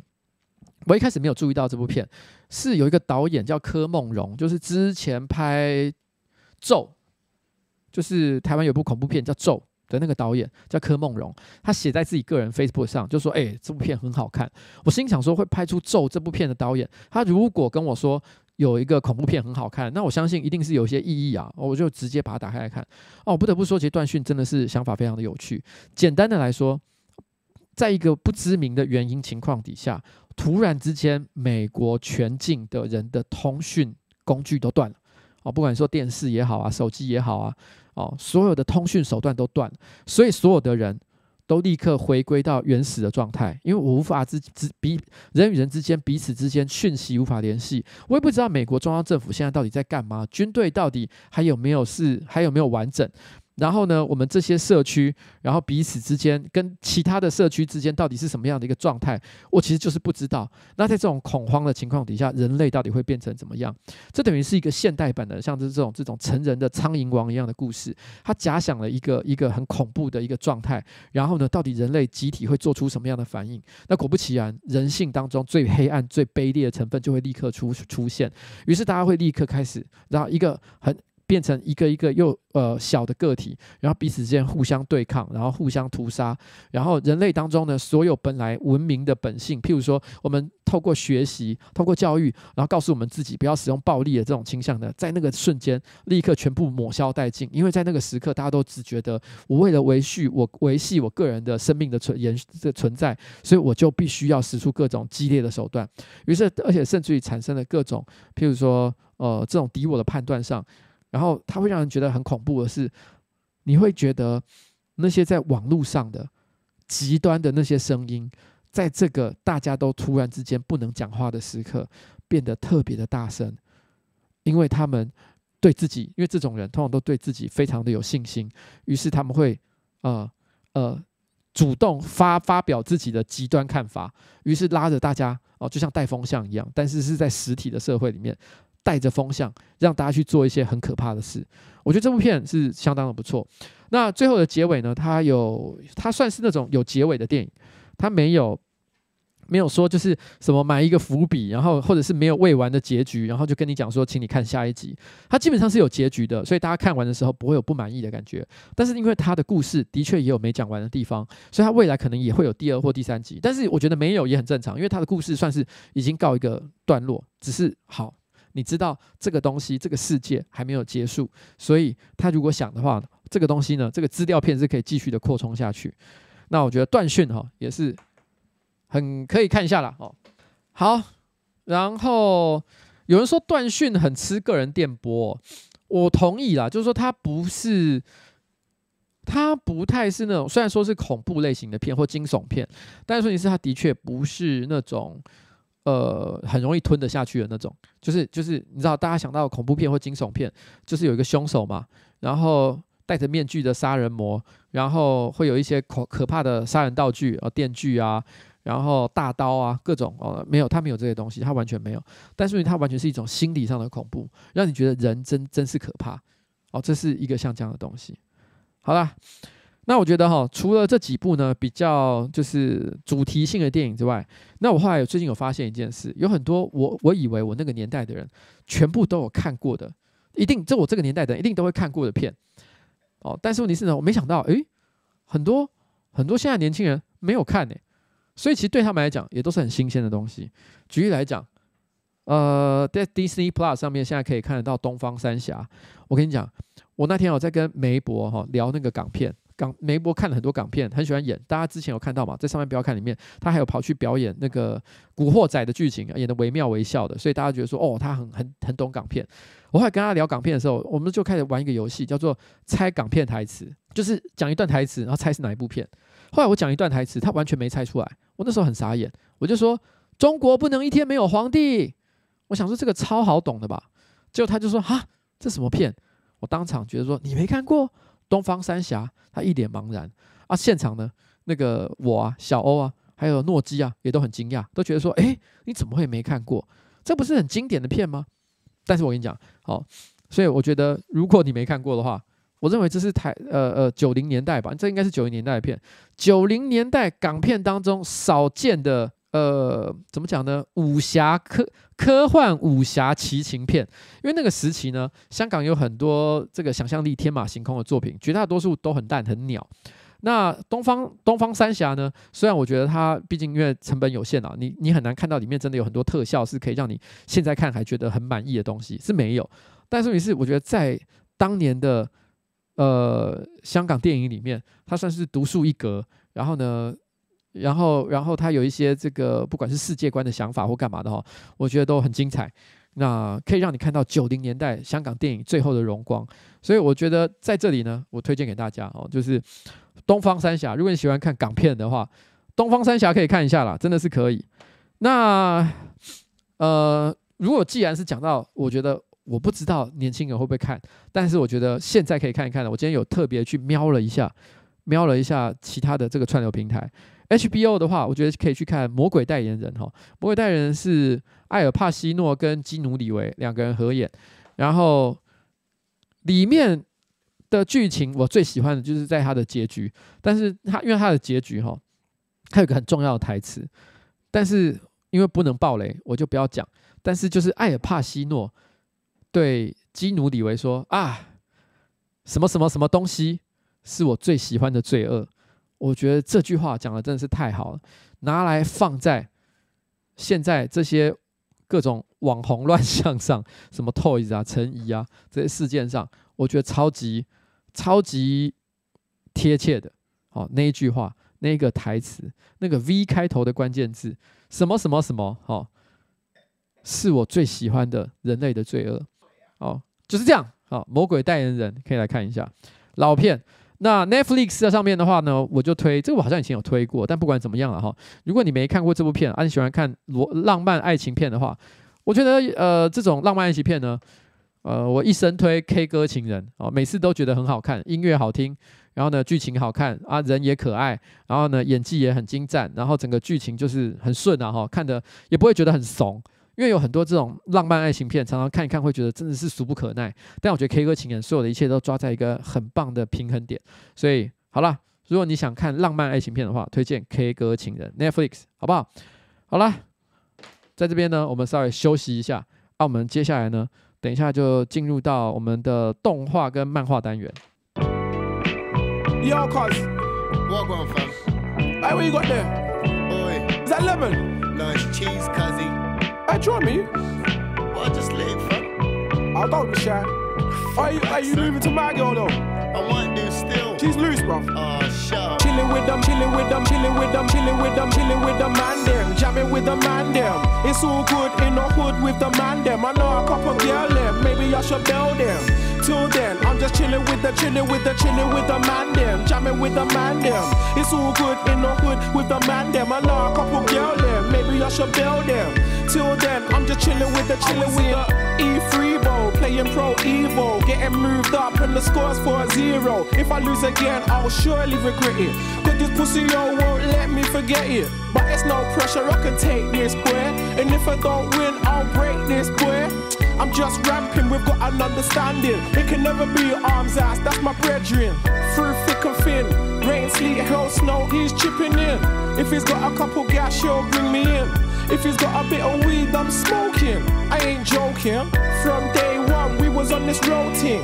Now we're all grown up on the old thing kick back, take it easy, you're slow ting. It's the kind of thing we're promoting, a joke ting. Chilling with the man them, jamming with the man them. It's all good in the hood with the man them. I know a couple girl them, maybe I should build them. Till then, I'm just chilling with the, chilling with the, chilling with the man them, jamming with the man them. It's all good in the hood with the man them. I know a couple girl them, maybe I should build them. Till then, I'm just chilling. When I get lost, I feel I've been crossed my damn of my salvation. I'll take off my shoes, fill up a zoo, and put on the PlayStation. Yeah, yeah, yeah. So stop button bashing, just pass the pad, pass the pad, pass the pad.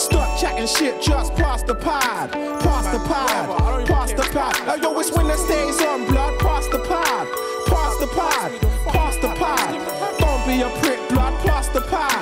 Pass the pad, pass the pad. Token, get all conspiracies. Psychotic weed dealers, smoking trees, heated arguments, all about the football. We're up all night like we're nocturnal.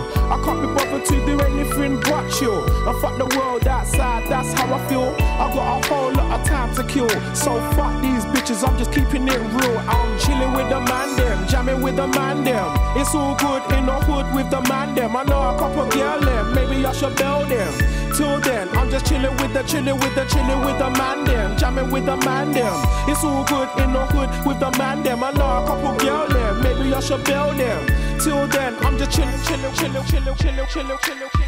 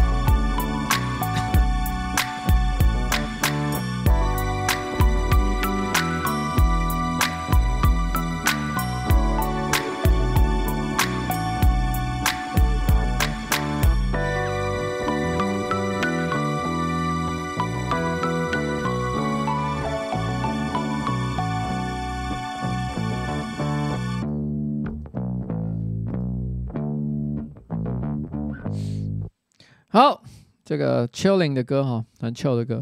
好，我们现在呢，就是进入到我们动画跟漫画的环节哈。那我们这边呢，其实动画的部分啊，我这个之前啊，漫画的部分我其实已经推过，呃，推过《迷宫饭》，他最近正好呢也动画化啊，上在 Netflix 上面，所以铁定是推的。目前还在连载当中啊，所以集数不多。可是我觉得哦，你如果是那种懒得看漫画的人，这时候动画你不能不追了吧？动画铁定要看的。目前大概应该累计五六集左右，反正总而言之啊，春节期间啊，这个就给他看下去。这五六集呢，大概可以让你看出一些这个剧有想象力跟可爱的地方。但是问题是呢，它后面不管是热血也好，还是感人的地方呢，它要到后半才会慢慢的展现出来。所以你就像一一杯你知道好酒一样，你要慢慢的去感受它的味道，越陈越香。好，但是问题是前面已经够精彩了，我相信你看了就会喜欢，好不好？迷宫饭他讲就是说什么呢？有一群冒险者，他们来到这个地下城去冒险，他不是那种转生系的，就是那种单纯的奇幻作品。那到地下城去冒险。但因为发生了种种意外，所以导致他们现在没有钱。没有钱的话，就不能带粮食下去了。于是他们就提议说：“也许我们不用带粮食，我们直接杀怪物来吃，怎么样？”啊，因为一般的冒险者不会做这件事情，大家都觉得怪物是不能吃的。所以这个时候呢，于是这个这个想法太过太过先进啊、哦，极端，所以是引起了一些争议。但是问题是，总言之呢，他们最后还是硬着头皮试了，就没想到发现，哦哟，真的有些怪物吃起来还蛮好吃的。好，这个就是它有趣的地方了。到底它怎么样用怪物来做料理呢？诶，它竟然可以做到，明明不是你看过的东西，没有吃过的这个这个食材，可是你看着看着就觉得好像真的是好吃的哦，很有趣。大家可以看一下。那我之前曾经有推荐过，我想成为影之强者，然后我是我是觉得这部片。呃，如果你喜欢转身系，然后又喜欢看中二的作品啊，这部片当然刚好刚好是中二的顶点，所以大家可以看一下啊。因为我以前讲过了，所以我就不解释。那另外，如果你喜欢转身系的作品的话，我认为有一个就是不管在剧情的复杂度、层次，然后人设，然后世界观，还有所有的种种的一切，达到最平衡的满分作品，就是我说真的，如果你不喜欢转身作品的话，你就不用看这个，因为他们转身作品都很雷，然后都很肤浅。但这部我觉得刚好是一个所有的总和元素，我觉得都很平衡，就到一个一个，我觉得没什么不会恶心。比如举例来讲，大家都很喜欢一些什么呃中国的讲法，就龙傲天系列，就是你你主角一来开挂技能，然后就超强，然后妹子都喜欢他，whatever。但这种东西很容易看的会让你想吐，然后就是很受不了啊。这部片这部刚好，我觉得它有一个还有抓到一个我觉得可以接受，在美学上一般人也可以接受的点，那就是《月光下的异世界之旅》哦，大家可以看，目前已经出到第二季，所以就是说它的分量是够的。第一季看完，还有连载中的第二季可以看哦。那这个在动画风跟 Netflix 上面应该也都有。那我觉得在转身系，因为最近转身系的作品真的太多了，这是现在时代的主流，你不想看都还是会看到。虽然我一直都强调我不喜欢转身系的作品，但是我还是看了很多。OK，好，那我觉得最近。最近有一个作品，我本来一开始是我一看我就觉得想吐，我觉得它一定是那种会想吐的作品。可是没想到我看着看着，竟然还看出了一点味道的东西呢，就是我独自升级。好，这个在动画风跟 Netflix 上面都可以看得到。那当动画风跟 Netflix 上面都有的时候，我会比较推荐去动画风看，没有什么原因，单纯是因为我喜欢动画风那个平台。可是如果论界面的话，其实 Netflix 还是好一点点，所以看你自己个人选择啦哈。那。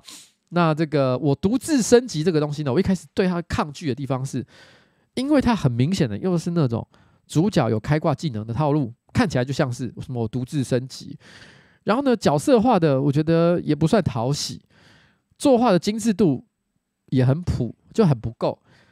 然后更糟糕的事情是，所有的角色都是韩国人的名字。我我先讲，韩国人也是人，日本人也是人，可是你一般看到这种。这种转身异世异次元的，你看到日本的名字，你就觉得很习惯。你突然看到什么金叉叉，然后车叉叉哦，你就会觉得说，干谁啊？怎么突然之间都变成三个字的名字，好怪哦。然后你想到说，哇，这居然是韩国的原作，你整个人就有一种发自内心，对不起，这个是一个我觉得中年男人四十几岁中年男人会有的毛病，发自内心的厌恶感，觉得说，干这个我不行诶。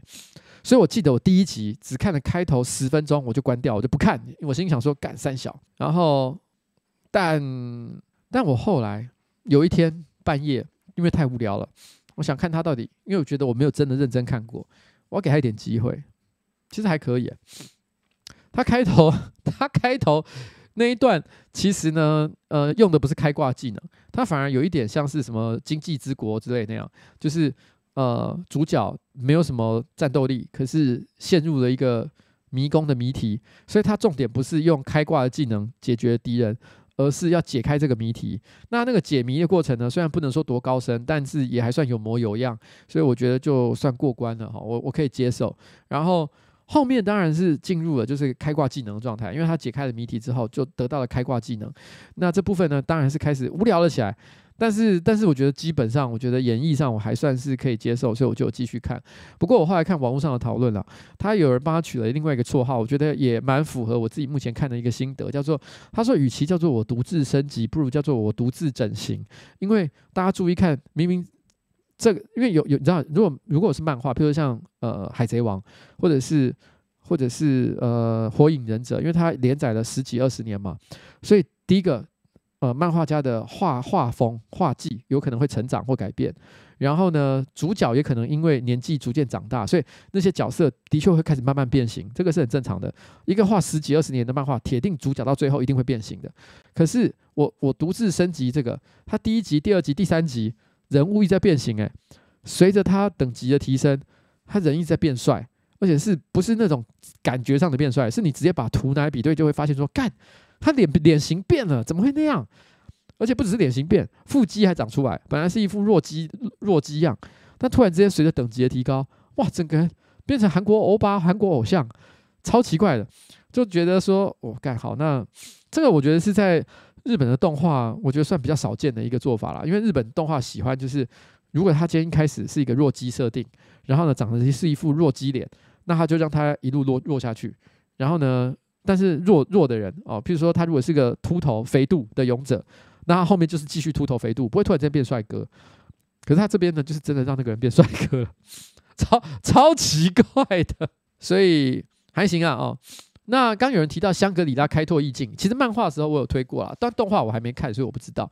但是我觉得应该也是好看的，因为我他的漫画我在之前别的无聊指南的时候就有提过，说我觉得他是很好看的作品，所以可以看哦，可以看。好。那我觉得这些异世界转生类的哈，就到这边为止。那我这边再推荐一些比较正常的作品。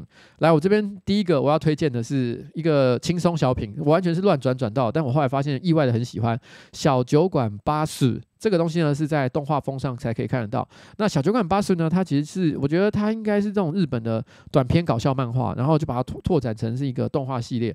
那每一篇都是它简单讲，它的它的背景就是发生在一个日本的小酒馆。那种小酒馆是什么？你知道？它跟台湾想象中的一般的酒馆其实有有点不太一样。有一种日式的小酒馆，通常都是会有一个像有点像妈妈桑的人，然后可能还有再加上一些 bartender，可是他们都是女性。那这种女性呢，她有点像是我们一般去那种林森北路的 talking bar 的概念，她没有提供任何色情的服务。所以如果你想在那边觉得说你可以，你可以在那边上下其手或者是干嘛的，不可能。那种 bar 在日日本其实有一个专有名字叫 galu Galu Bar，G A L B A B A R，galu bar 就是。就是说，他们也不会坐在你旁边陪酒哦。他们其实那些女服务生，她是坐在，她就站在吧台的后面。然后呢，啊，男客是进来，然后就坐在吧台前面。他不能够，你那个女生不会走到吧台外面啊，你也不能够把手伸过去，在那边想说，哦，我来，小姐，我要牵你一下手，没没有这种事情的。但是问题是，她一定会陪你聊天，然后呢，想要让你获得一些可能上上完班之后心情很不好，给你一些疗愈的感觉，大概是这样。然后她可能也会提供一些比较特别的服务，但是就是都跟。性爱是，或者是色情是没有任何关系的，但是他多少他是会想要使用一些性别上的那种呃怎么讲招数，让你可以感受到内心的一些疗愈哦，就是这样。然后然后这个东西哦，它就是呃小酒馆巴蜀它的背景，它就有一个很奇怪的妈妈桑，再配上一个很锵的很锵的这个 bartender 女性 bartender，然后服务员哦服务生。然后，然后再加上很多奇怪的客人，每一集可能就是一个客人，然后走进来，然后跟他聊天，然后发生一些奇怪的聊天，呃，聊天过程有点像是那种漫才或者是相声表演，哦，非常的可爱。那每一集都轻轻松松的啊，最后的结尾一定都是在那边唱一首歌，因为那个那种小酒馆有的时候也会提供卡拉 OK 的服务，所以最后都是客人会突然之间点一首歌，然后呢就唱一首。正好很应景的歌曲，然后整个故事的结束在那里，但是也都很画龙点睛啊，相当的有趣。如果你正好对日本流行歌或者日本演歌是有了解的话，你就会知道他点点的歌呢，其实也都是有一些意思的哦，蛮蛮好玩的。我觉得小酒馆巴士，如果你喜欢看你喜欢看这种类型的作品的话，你可以去看一下这个这个这个这个动画。那勇气爆发呢，很多人都在讲，算是这一期，我觉得这一番这一季。大家可能讨论度数一数二高的节目，这的动画节目吧。但是我觉得，我目前看到第四集，我是觉得偏硬要。我觉得很多让大家讨论再三的 BL 桥段，我都觉得好刻意，刻意到就是就是就是在那边讲一些很什么哦，我好希望你赶快进来，进来我的身体里面。我都觉得说啊，干，我不，我先讲，我我我我是看很多 BL 作品的，我是可以接受 BL 作品，可是我就是觉得他有一点硬要，可是我很期待啊，就是说，呃，他后面可不可以把剧情升华成更有趣的内容？我对他还是有期待，但是因为你知道吗？这个这个作品，因为它真的是有一个很奇妙的设定，它前面就是先给你看一个写实系的机器人动画，就像 MechWarrior。呃 Make Warrior 台湾呃台湾翻译好像叫机甲争霸战吧，就是一个美式游戏啊，有点像机甲争霸战的世界观 Make Warrior 系列。然后大家都是开那种写真系的机器人，那种机器人的操作起来的感觉，就有点像是有手有脚的坦克，所以也不会比人大上多少，大概是这样哦。然后然后突然之间。转变成变成是超级系机器人，然后完全推翻他第一集一开始给你的感觉跟风格跟设定，然后算是一个我觉得很很邪道的作品，蛮有趣的。可他从邪道突然间一口气转到热血机器人，巨呃热血巨大机器人王道的那种风格，那种这种转法。鬼转的方法是让人觉得真的蛮惊奇的，而且后面又加上了大量的奇怪的 BL 元素，而且这些 BL 元素呢，还不是为了服务女性读者，很明显的，我觉得他是为了恶心男性观众的，因为他知道这种类型的作品最主要看的是谁，其实是男性观众，尤其是我这个年代的男性观众，因为我们最喜欢的就是这种老派的巨大机器人动画，这种动画就会让我们很开心。可是这个这个里面，照理来讲，应该如果是要走王道路线的话。就要有很多呃呃帅哥男主角，然后配上美丽的女性，大概像这样嘛，这个是王道的做法嘛。可是不是他搞一堆 BL，然后我觉得他完全就是有一种就是，诶，怎么样啊？我这个王道巨大机器人加上 BL 怎么样，吃得下去吧？诶，大家都是新时代的儿女，我觉得我可以。可是我只是觉得就嗯，你是不是刻意你是不是很很刻意要恶心我？我没有被恶心到，我不会被恶心到，可是我就是有一种，我感觉到那个刻意，所以心里有一点不是很舒服，有一种就是你干嘛要这样？有必要吗？有必要吗？哦，好了，我我我的心里是这样觉得了，但我希望后面可以更越来越好看哦，对他有期待。那然后最后呢，呃，Pluto 冥王哈，Netflix 它的漫画本身就是个超级杰作了，那就更不要提，就是它的动画也非常的精彩。那如果你嗯，因为它是应该是上一季推出的，所以如果你还没看，那我觉得 Pluto 哦，我记得总共十集吧，十集十二集，短短的，然后赶快把它追完哦，你绝对绝对不管是哪，不管你是什么样的动画迷啊，都可以看了，你一定可以接受的。然后故事哦，这个这个有战斗，有热血。然后呢，有深度，有剧情，好看哦，就这样，不多说。那如果你想要看枪的东西的话，《地下忍者》哦，绝对是，绝对是过去一季王者，王者中的王者。那刚好也在一月的时候完结了，所以大家可以赶快把第一季的内容整个看完。然后第一季呢，刚好也算是。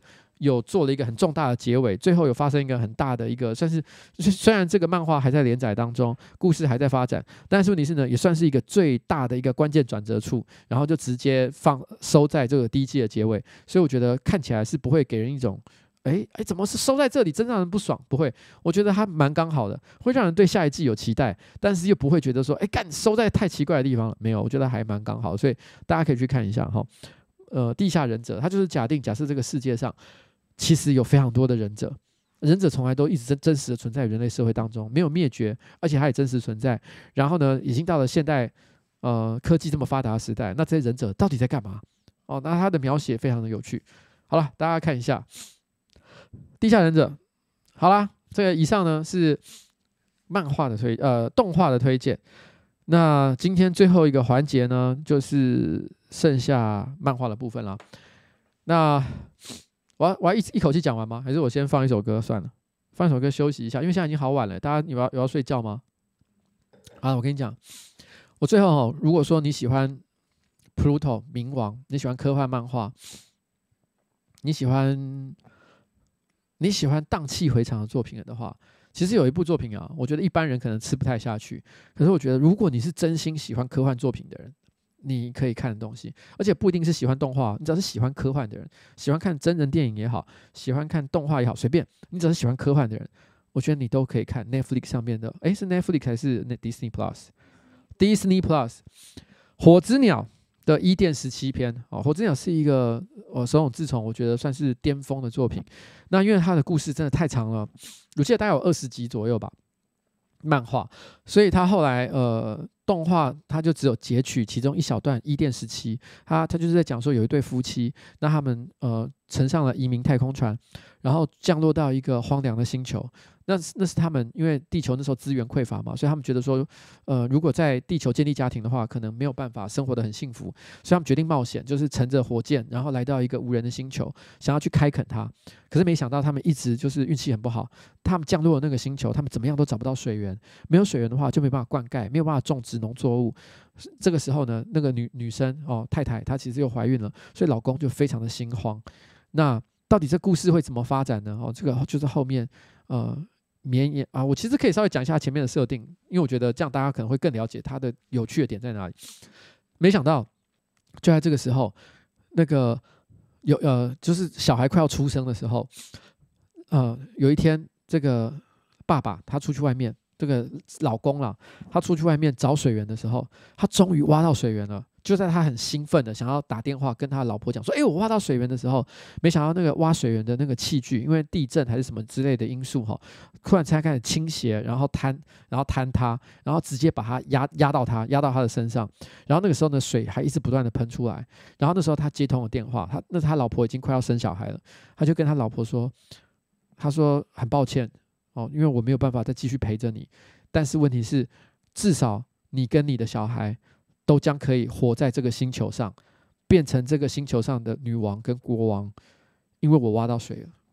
接下来他就慢慢的水淹过去，把他的身体整个淹淹过去，他就溺死在那个水滩当中。然后后来接下来就是妈妈跟那个小孩，妈妈生下的那个小孩也开始种植了农作物，慢慢的看这个星球好像开始开垦有一些成绩。可是妈妈这时候开始在想一个问题：如果如果呃，他就这样子把这小孩抚养长大，然后等到这个小孩长大成人的时候，他刚好也老了，甚至于可能要面临死亡。那这个小孩将会变面临整个星球只剩下他一个人的情况，他不希望他的小孩是在这么孤单的情况下长大，所以他那时候就突然之间想，因为在他们降落的时候，他们的冷冻睡眠的那个那个设备还是好的，所以他就想，那不然我就冷冻睡眠，然后睡眠一段时间，我保留我个人的青春的这个最年轻的一个状态，然后呢，我就我就睡。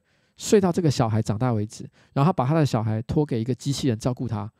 他心里的想法就是这样，就是等到他的小孩长大成人的时候，他再解冻，然后重新跟他小孩碰面。这是他的想法。可是没想到，因为那个那个那个睡眠舱故障，然后设定错误，本来呢只要睡个十七年，可是突然间变成了好像睡什么一千七百年吧，反正变成是一个。倍数以上的年纪，所以等到那个女女生再度醒来的时候，她看到的不是她的小孩，而是一个已经发展完全的一个星球、一个社会、一个国家，而且跟她所想象的完全不一样。因为在那个时候，呃，她的小孩其实，在那个星球遇到了外星生物，跟那个外星生物交配，生出了完全跟不是，也不是人类的生物。好，故事就从这里开始。哦，大家可以继续往下看，这就是一个很悲伤、非常充满该怎么说呢？悲伤感跟浪漫感的一个宇宙史诗。好了，就是这样的故事，推荐给大家。这是一个，这是一个很有趣的故事，真真的，大家可以推荐。哎，这让我想到了，就是说，你知道，妈妈啊，有些人想说，其实。会以为说，哎，妈妈难道是想长大以后跟小孩交配吗？其实的确，我记得好像手冢治虫有另外一篇有类似的故事，但不是这一篇。好，他有一篇是类似的故事，但是这个妈妈为什么觉得要采取一个这么极端的手段？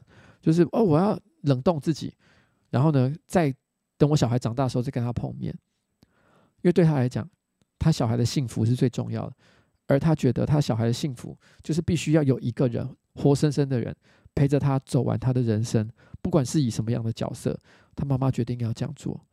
所以对他来说 nothing compares to her child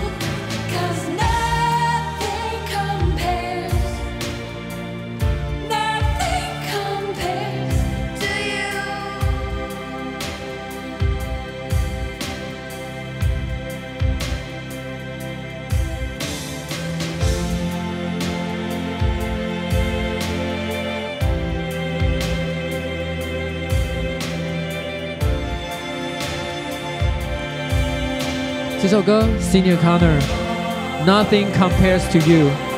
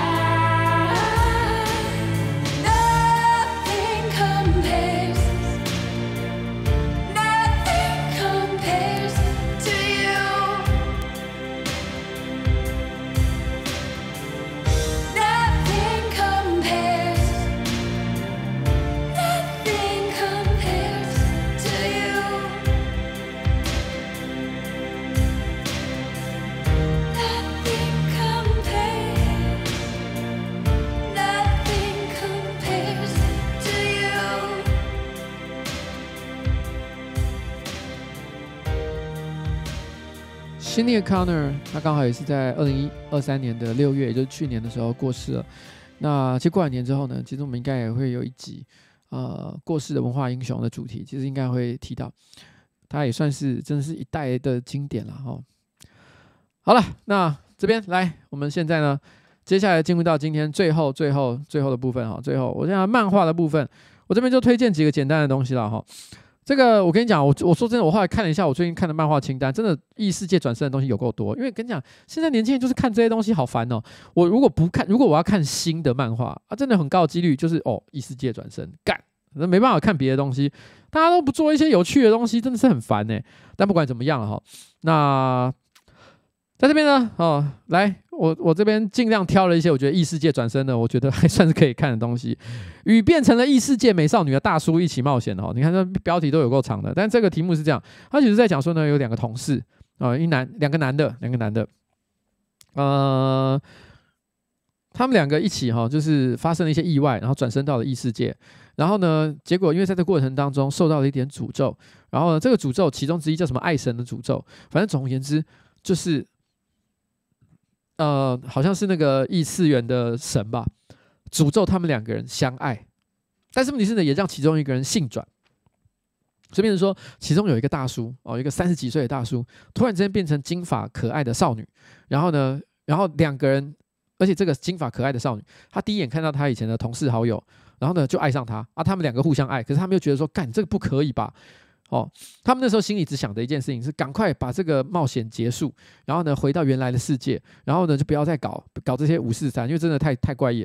可是他们之间彼此，不管是费洛蒙、荷尔蒙还是什么东西的分泌，是他们两个都是充满了一种就是干天雷勾动地火，我随时都要动没掉，两个人就要就要冰冰嘣嘣哦。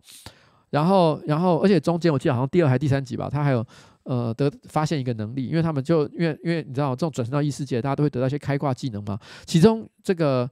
呃，没有没有性转的那一个男主角，他得到的这个能力呢，就是他可以回去一个什么梦想中的天，呃，一个什么，呃呃，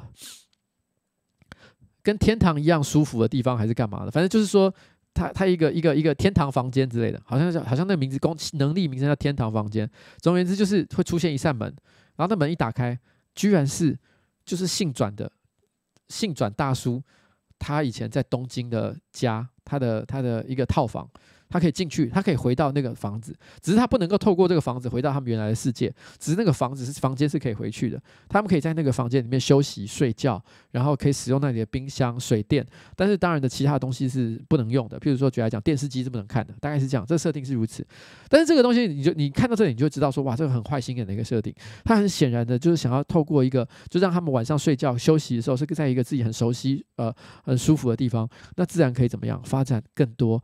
呃，肢体接触的机会，然后不知不觉的两个人就一定要干嘛？也就是说，简单来讲，他们这一个故事呢，除了转生到异世界拥有超能力之外，它最大的看点就是在于说，这个奇怪的诅咒。这个奇怪的诅咒是一个恶作剧，他让两个不应该相恋的人来到了异世界，而且他被神就是撮合在一起，就是说我就是要你们两个人打啵儿怎么样？你们给我啵儿起来！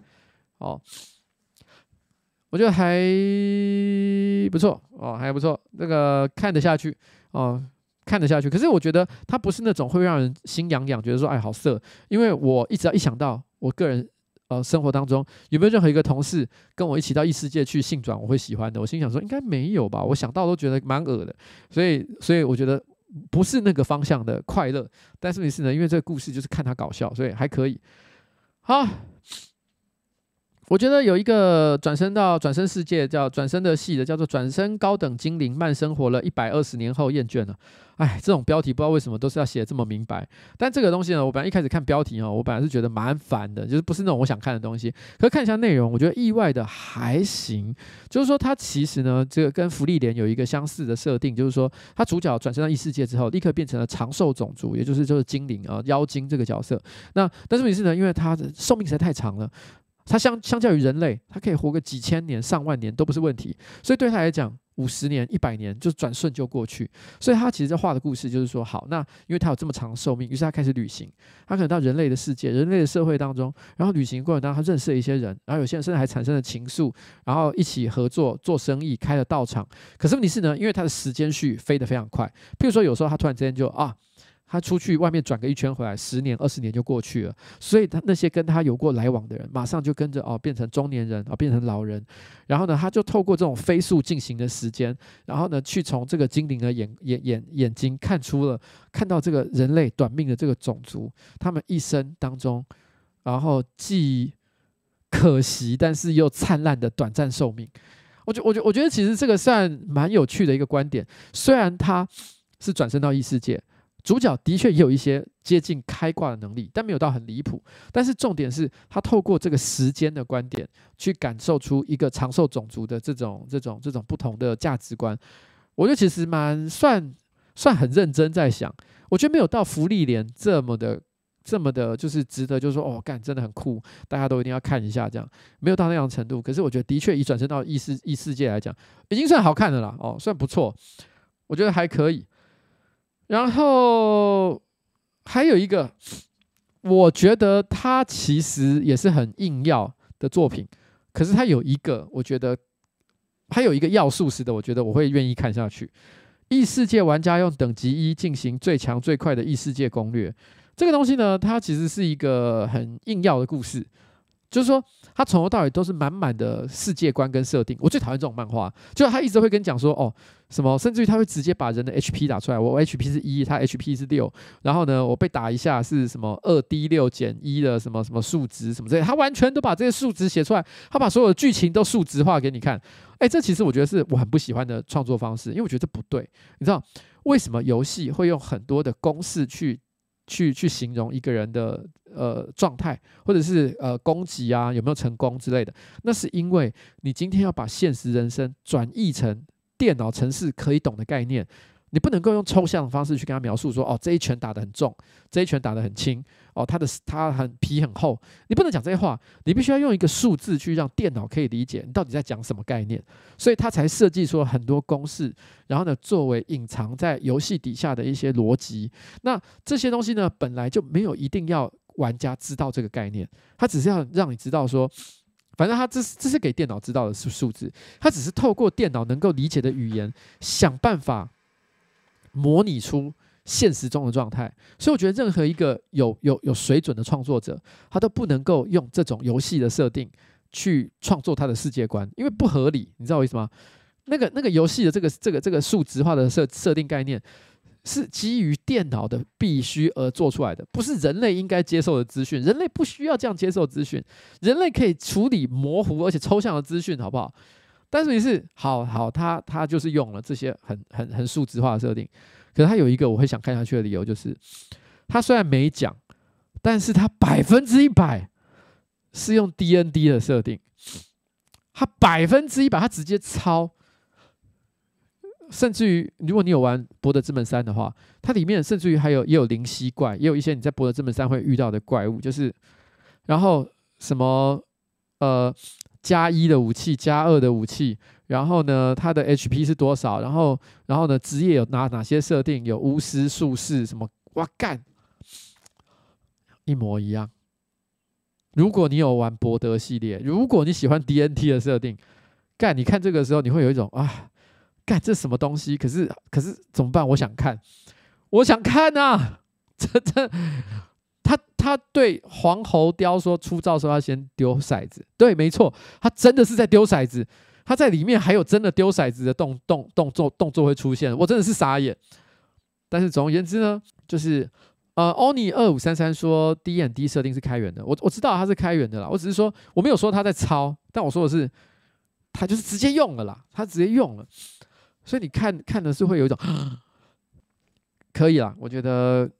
我觉得就是为了这个理由，我我我看我愿意看。然后娜娜娜有说有看一月的《魔女与野兽》野兽吗？我有看漫画，我我没有看动画，动画我还没看。好了，那转身系的我就不讲了哈。接下来我开始讲一些别的东西。呃，如果你想看色色系的东西，就是看起来会色色跟荒唐系。就是这个东西没有那么色，我觉得实用度有限。但是问题是呢，它很荒唐，然后也很有趣，但是也有色的画面。所以如果你喜欢这两种元素的话，我推荐你们去看《地狱乐园》。目前总共你在网络上可以找到，大概可能有十一集左右吧。我台湾有没有出，我不太确定，可能要找一下。但总之，《地狱乐园》我觉得这个东西还行。它的故事就是说什么呢？反正总而言之，就是有来自地狱的恶魔，然后在在人间要想要找一个魔王的候选人。那他总之，他挑到了这个主角啊，主角呢，他想训练他成为真的具有魔王的资质，所以他。他怎么做呢？举例来讲，他他就要求他一开始先说你去强奸女女女性，因为强奸女性是一种坏事嘛，你要先做坏事。当然这个东西啊，我知道这个东西很不是一个很好的行为哈，不是鼓励大家做这件事情。但是你是总而言之，剧情是这样描写的，他就说哦，我要你去强奸一个女生哦，然后他就被逼着做这件事，然后他想说那那够坏了吧？但没想到他说好哦，你做这一步，那我接下来你要去去你回到你家。他逼他去强奸他的家人，强奸他妈妈。他心想说：“哈，我可以强奸我妈妈？我不行吧？”可是后来他被逼着，然后硬是完硬硬着头皮完成了这件事情。就在他心里想说：“好，我都做到这地步了，我已经强奸我妈，怎么样？你想你想我怎么样？我我我我够坏了吧？”然后他就说：“哦，你那那我是说叫你强奸你家的人，不是说你妈而已。”然后他环顾四周，还有他爸、他阿公、他阿妈、他全家人。他要求他说：“我的意思是你全家你都要你都要干一遍，太扯了吧？这什么故事？这是什么故事？” 总而言之，哦，像这样的一个内容了，哈、就是就是味道人士不要看。但是也是我觉得他因为实在是太荒唐了，所以我很想知道他到后面到底后面到底要怎么样演，怎么样演像这样一个一个一个离谱的家伙，然后你要怎么样训练他成为一个真正顶天立地的邪恶大魔王？好、然后嗯。就是这样，而且后来我记得，就是在那过程当中，他除了，就是除了呃，除了强奸他家人之外，然后，而且在他强奸他家人的过程当中，因为他可能那个、那个、那个、那个女恶魔发现他好像办事不力，就是有点、有点，就是呃干劲不足，他直接装上了假阳具，然后从后面捅他捅主角的屁眼，然后直接把他捅下去。然后就是就是男主角在这个既羞辱又痛苦的过程当中，得到了极大的快感，然后就完成了强奸全家的任务。这样你们理解这是什么类型的内容了吗？这个很荒唐吧？这个够荒唐了吧？深夜十二点，这个这个有人说听起来像多米多罗会做影片的作品，他真的很不知道该怎么解释，他真的是大变态一个不行啊！你这样说的话是没错。好了，但是讲了变态的东西了的话呢，我这边讲一个稍微可爱一点的内容。我觉得如果你喜欢宠物，你喜欢帅哥哦，你喜欢这些甚至于带有一点 BL 剧情的剧情的话呢，我在这边推荐一个作品，叫做《我家碰太变成了人人类这件事》。那碰太呢，其实是一只狗。然后简单来说，它这个故事的设定就是有一天突然之间，全世界的狗都变成了人类。然后基本上大部分都是养，都是都是帅哥啦，哦，就是什么狼犬啊、罗威纳啊，然后黄金猎犬啊，他全部都拟人化，变成了帅哥。于是大家呢手上拿着呃链条，还有狗狗狗圈，然后牵着的牵着的狗都变成了帅哥，所以那个那个那个帅哥就是被大家这样牵在路上，这样散步这样走。然后呢，他用这些狗的特征去描绘出他们拟人化的状态，还有他们的个性。那当然，这个作品呢是有一些想象的成分了。我觉得它基本上没有什么色情的内容，它主要是，哦，我想可能应该是主要是给它的面向的群众可能比较是偏女性一点点，因为大部分都是狗变成帅哥，然后呢，呃，主要角色也都是女性，所以女性就是养了这些帅哥狗，然后呢跟他们过着幸福快乐的生活，然后每天只是看这些狗耍帅，然后他们就好像好像。追星偶像那种那种追星呃那种偶像宅一样，就在那边旁边爽到一个不行，大概是像这样吧。但是你是因为这个画法呢，虽然你知道它不是取悦你，是取悦另外一个族群，可是你想象那个取悦的方式啊，取悦的那个状态，你还是会觉得有点自己也被跟着取悦到，所以还是蛮好玩的。所以推荐给大家，如果你喜欢狗的话，真的可以看一下。然后。呃，这个就是我家碰太变成了人类这件事。那我觉得男生观众呢，千万不要觉得这种作品有什么不对的地方，因为你要想，其实你们看了多少年，就是什么猫变成美少女这种类型的故事，你们看了很多吧，对不对？今天就是有一个有一个漫画家，他选择另外一条路，就是狗变成帅哥。哦，这但这个我觉得，因为过去比较少见了，所以大家可以看一下。然后完了，这个是转转身戏，可是我觉得这转身戏呢是属于实用派的。如果如果你想看有一点真的色色的，而且是可以拿来食用的，然后呢又有一些热血战斗的内容的话，那我觉得我这个这一季呢，我推荐的是《异世界狙击手》，是女战士的绒毛爱玩动物哦。这个东西呢，它是在讲说，反正。有一个人转生到异世界之后呢，他转生到的不是人类，他转生到的是一个全身长满毛毛的那种小怪物。但是这个小怪物呢，它天生就有一个能力，跟大雄是一样的，就是有有有绝佳的狙击能力。然后他还有一个呃神给的祝福，就是如果他有需要的话，他只要往地上一挖，随时可以挖到各种他想要的武器跟子弹，这就是他的能力。所以。他都会挖到各种他在遇到敌人的时候他所需要的枪械哦，或者是对应的弹药，他通通都挖得到。所以他就是拿着他的枪哦，现代的科技的结晶啊，狙击枪也好，火箭炮也好，拿来对付在异世界当中的各种魔物。但有趣的事情是呢，他的冒险哦伙伴刚好就是几个呃。孔武有力的，然后长相又可爱的女战士，然后这些女战士呢，因为他们都觉得这个毛茸茸的小怪物没有任何的侵略性，所以都会抱着它一起洗澡，然后呢，跟它一起做一些这个色色猥亵的事情。他们都觉得啊，这个小小小怪物呢，没有什么伤害力，所以应该没怎么样吧。但殊不知这些小怪物都用它那个超小的鸡鸡，早就在他们身上磨蹭来磨蹭去，然后呢，呃，完成了他的淫念。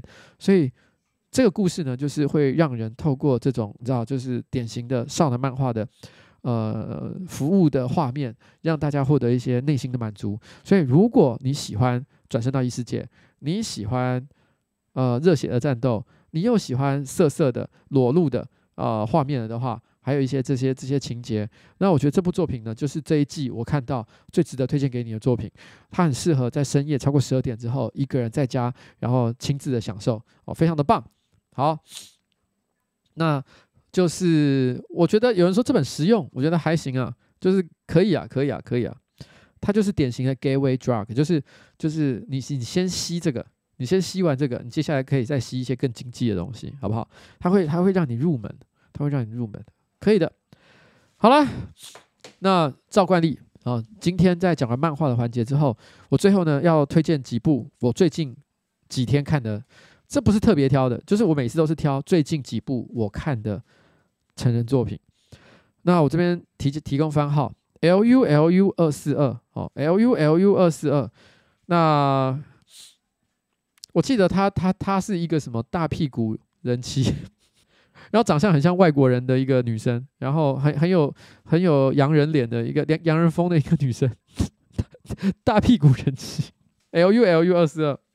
另外一个是 I N S T V 四六四。啊，这个是中优希，大家应该听我讲很多次了。就是中优希是我最近最喜欢的 AV 女优哦，就我觉得她很棒，就是就是脸长得很可爱，然后是那种小可可爱系的。可是问题是呢，呃呃，身材又很好，很修长，然后又满身的刺青，然后产生那种违和感，就是可爱的脸，然后配上满身的刺青，她到底是？过了一个什么样的人生，你完全不能理解这一个部分的醍醐味跟深度，让你对这个人充满了幻想，所以就觉得说，干中央戏怎么那么棒？N S T V 四六四哈，那还有一部哦，最近一部看的《CJOD 三九四》这部片片的呃女优呢，我觉得外形不能够说是很很顶，就还好。但是问题是，我不知道为什么她的演技其实有打到我，我觉得还蛮可以的啊，叫做仓本景。然后呃，她她这一部呢叫做被文系女子骑在身上动弹不得，一面不 后面我就不念了。简单来讲，她就是扮演一个戴着眼镜，然后看起来像是乖乖乖乖牌学校的乖乖牌，会去图书馆好好念书的那种女生。可是没想到她其实私底下超色。然后这个剧情完全完全就是打中我，就是啊。这不管是眼镜啊，还是文系女孩，这两件事情都完全打到我的心坎里。好，就这样了。CJOD 三九四，仓本景的作品，耶、这个礼拜，呃，这次春节无聊指南呢，就这样子差不多分享完了。希望大家春节都可以过得愉快。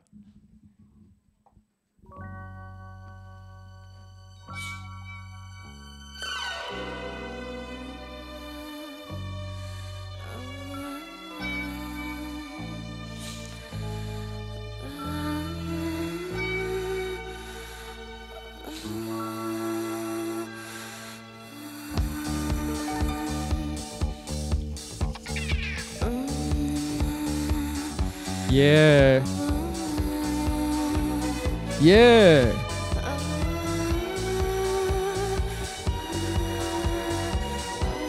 嗯。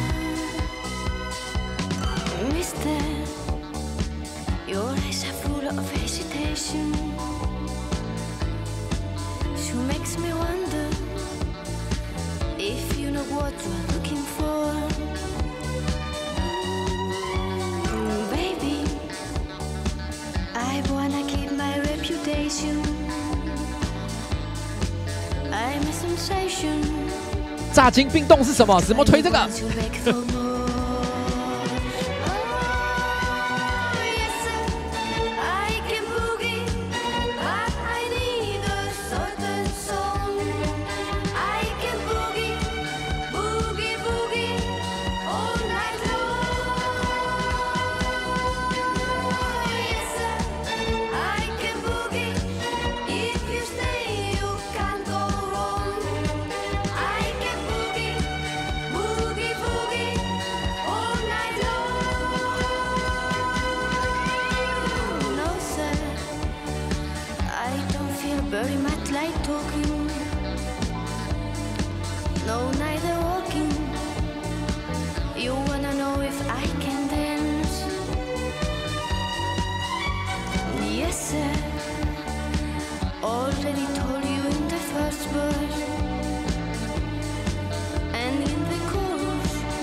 不要得，我跟你讲，你想考硕士，又想去日本工作，同时是都想做，怎么办？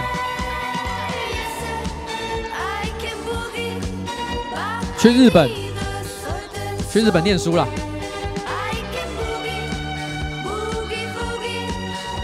去日本工作，然后找日本的学校念。你在台湾找得到书念，在日本找得到工作，那你怎么会没办法在日本先工作完？然后再在日本念书呢，你一定做得到的。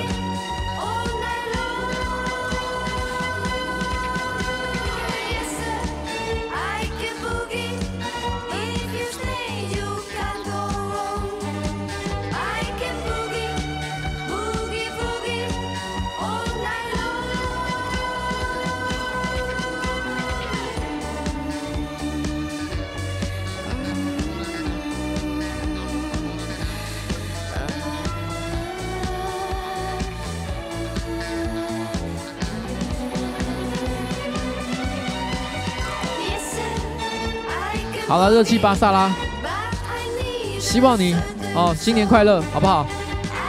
春节期间，我猜其实是对你来讲是很重要的工作时间了，希望你后面可以得到补偿休息的时候。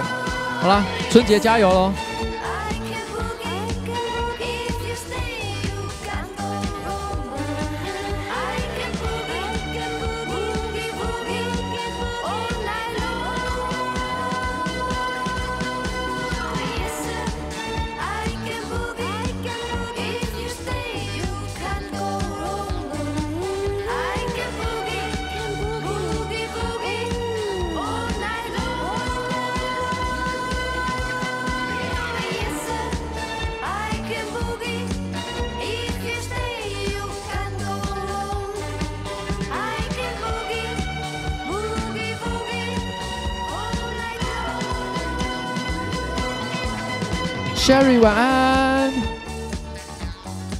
跟大家顺便讲一个无聊的工商消息，我没有得到任何的业配费用啊，但单纯只是想讲这件事情，就是你知道《魔戒》啊，其实之前呢是有一位呃朱姓的这个译者呢，他翻译的，那上一个版本，上一个主流的版本哈，然后应该是联经出版的，那但是最近呢，其实即将要出全新的。全新翻译版本的这一个完全不同的人翻啊，不同的出版社，然后翻译的《魔戒》即将在三月上市。然后相关的一些讯息呢，我整理之后呢，其实我还会再发给大家，跟大家沟通一下，跟大家讲。但是你是知道这个消息的我，我真的是欣喜若狂，因为你知道，我我其实家里也有收那个版本的《魔戒》，之前的那个版本的《魔戒》，我一直假装这个东西不存在，放在我家书架当中的最角落。你知道，就是就是一个见不得人的地方，这样，我就一直放在那里，放在那里。我现在终于可以把它丢掉了，你知道吗？不只是丢掉，我想把它丢到末日火山，我想要把它丢到末日火山的熔岩当中，把它烧毁。真的，我好想做这件事情哦。所以我跟你讲，我打算在春节之后开始规划一个活动，因为春节之后大概二月中，然后接下来呢，三月那个新书就要上上市。新书上市的那一天，我跟你讲，我希望大家好，我去找一个。书籍的回收商，纸纸类的回收商，我们来办一个公开的活动，我们大家一起把家里面手中那一个朱姓译者译好的魔戒全部拿出来回收掉。我本来想说烧掉了，你知道吗？烧掉这件事情我也可以做到，找一个场地，弄一个够大的这个这个金炉还是干嘛的，就把它烧了。哦，甚至于直接去借一个。我甚至想过借一个礼仪公司，或者是呃那个那个那个那个火葬场，他们那种那种超专业的那种那种呃那种焚焚火设备，你知道，他们都是一次可以把一箱一箱的那个纸钱丢进去，然后全部一次处理掉。所以我那时候心里想说，借个像这样的地方，直接一次给它烧完，爽！大家看一下那个熊熊的火焰，砰喷上天空。对，然后但我后来想说，我怕有人觉得说，哎，干你这样是不是在浪费？宝贵的纸资源哦，这样也不太好，所以我心里想，这样好了。我想象中这个活动是这样：我在现场会设置一个末日火山，然后呢，大家就把那个书哈一本一本的给它丢下去。你如果你想丢下去烧的话，给你烧，这个大家自由选择。但是呢，因为毕竟魔戒其实有出三本嘛，对不对？还有加上一本哈比人冒险，总共四本啊。这四本你就给它带来，你就带来。然后你可以，你可以比如说。你可以其中一本拿去烧，其他拿去回收，随便，反正烧就是一个仪式性的，心里的一个爽感。哦，我跟你讲，我觉得有些人可能觉得，那有必要做到这地步吗？没关系，如果你觉得有必要做到这地步吗？我尊重你。你觉得没必要，OK 的，可以啦。但我跟你讲，我我我觉得有必要，对我来说有。所以如果你也是刚好觉得有必要那个人，跟我一起来，然后我们一起在 新书上的时候，我们他妈拿去烧了。烧了，阿公会收到。对，我阿公会收到。我阿公阿嬷现在可能会收到，他们可能也不想看这东西。天哪，这个这个我倒是没有想过。海苔便当说不想用火烧的话，也可以用水烧，用水烧这种东西。水烧是什么？我到时候再研究一下好了。好，我跟你讲，我我就是我就是我就是想要做这件事情，好不好？我到时候来搞一个这个活动，我们大家一起来搞一下。好了，我认真，我认真，我是我我没有开玩笑，我认真想做这件事情啊。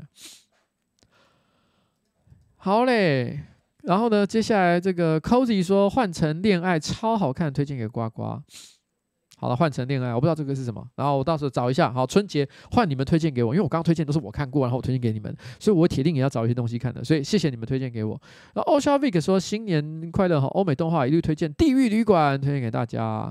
好了，我们也去找一下，这个也是有观众推荐《地狱旅馆》哈，我们大家来看一下。热气巴萨拉他说前两个礼拜在工作哈，都都睡着没抖内，明天也要工作，先抖个感谢瓜吉过年也不缺席的直播，辛苦啦，不会啦，还好哦，该做的事情永远都是要好好做好的，好不好？Archer 枪说因为工作都无法跟直播，今天刚好休假，跟上直播，先小抖一下，大家新年快乐。好了，阿阿雀哈，新年快乐阿雀新年快乐。Gary Fat 说 TVBS 李品仪怎么不直接叫白莲教，每次都有他。他的报道都在捧科，笑死了！我不知道这为什么突然讲到这个，我刚没有讲柯文哲，我刚没讲吧？陈柏宇说支持他马氏一票哈，然后好好好，就是他马氏你想支持就支持，好随便你，啊，为为什么不支持我？B O T U 说瓜吉新年快乐，可以帮我跟已经跟帮我可以帮我跟已经开始无聊的阿兰说新年快乐，工作顺利吗？好了，那我就跟阿兰说新年快乐，工作顺利。然后小稿威说，亲爱的呱吉你好，这个月底我必须要捐肝给我的父亲。哦天哪，这个你可以去听。台通的何 A，他对这部分呢，其实有很完整的描述，你可以去听一下他的。如果你没有听了的话，你可以去听一下他对于这件事情的描述。那你可能看看你自己的心情是不是有跟他吻合了哈。他也是经过了一番挣扎跟思考，然后最后还是做了这个决定。虽然身边很多朋友，包含我在内，可能都有跟他讲过说，哎，其实你没有非做这件事情不可，甚至包含可能呃这个医院帮他安排的一些社工人员都有跟他强烈的，就是说，哎。你想清楚，真的，你不是人人都要捐的，但是他最后还是做这个选择，我们都很 respect 他。那我相信你也是想过了很多，哦，才做了这个决定。我们都觉得你很棒，真的你很棒。可是你可以看看别人的建议啊，别人的心路历程，然后呢，也得到一些这个想法。那我觉得何 A 目前现在也是过得开开心心的啦，所以哦，不用担心。好啦，就这样。好，那小稿威加油。艾米莹说：“关老板晚安哈，上礼拜上礼拜有去 Long Holy 啦特卖会，玩得很开心。祝老板跟板娘还有各位好瓜瓜们新年快乐。嗯，我们都很快乐，谢谢。明天呢，我希望不要下雨，不要下雨的话，我就会骑摩托车回桃园啊。下雨的话，我就开车回去，就这样。Kent 王说：生日就是要看瓜吉啦哈啊，哎，Kent 生日快乐哈。阿妈亚亚玲说：瓜瓜新年快乐哈。水销是机密文件的销毁方式，一般比较少见，应该也蛮适合这个特殊的场合。”好哦，那我真的去研究一下，看哪个比较好做了哈。好啦，然后呢，这个 Nord 这个热气巴萨说，呃，这个我也因为瓜吉推荐买了 Nord VPN，在日本可以跳回台湾上巴哈追新番，在台湾跳去日本哈，用 TVR 看日本综艺，真的超爽的，真的真的。我就跟你讲，这这东西真的是有用的时候，用到的时候，你真的觉得超爽。Ian Fan 说，我觉得辛普森可以预言未来，是因为写段子必须要推理各种荒唐又合逻辑的可能性，其中总会有命中的时候。诶，你这个说法我觉得非常的合逻辑，因为怎么样，写故事写段子，其实某种时候就是在预测未来。这个说法我觉得是很对的，讲得很好。阿佳说，哈，水消就是将过期的保密资料加水，透过纸浆机高速涡轮搅碎成纸浆，然后快速销毁大量机密文件，再造成再生纸，然后永续利用。哎呦！原来是这样子啊，所以我们就直接，这可以找一个地方让大家一起参与这个仪式性的行为吗？好了，我们就这听起来很好，我是觉得火是稍微爽一点点，但我们可以做。丫丫说：“呱吉喜欢你的理念，哈，谢谢你喜欢我的理念。”彭少奇吗？还是新？他说：“呱吉你好，我明天二月九号生日，那这个可以祝我生日快乐吗？”YT 上第一次懂内献给瓜老板了，那我就跟少奇还是绍兴说一声。啊，我对不起，我刚名字真的不太可能讲错了，还是我还是我还是我确认一下，等我一下，我现场立刻查，奇，yes，少奇，我找到了，少奇，好嘞，少奇，好，少奇，生日快乐。然后飞说，虽然过年直播收听率可能不好，但重播再听时又有种可以跟老板一起守岁的温馨感，给老板参考一下。嗯，好啦，飞，谢谢你这样跟我说，我我我我我我我我我我尽量，只是我不知道我能不能准备什么有趣的内容，因为我今天已经做完直播了，我明天还再做一次直播啊，我是被公杀，我我怕我没话可说，诶，好啦，但是尽量了，好不好？好。然后 Ava 王说新年快乐哈，感恩心大家和直播常常作为我伴侣的共同话题和出游车程上的必播节目哈啊，我的瓜粉男友连洗澡都要防水耳机听直播的男人，三天后就要生日，希望瓜姐能够和他说一声阿唐生日快乐，祝福脱离加班人生，找回自己的生活。好，那我就跟阿唐说一声生日快乐哈啊，祝福你脱离加班人生，然后找回自己的生活，好吗？这个是你二零二四年你女朋友、你老婆应该是啊。哎哎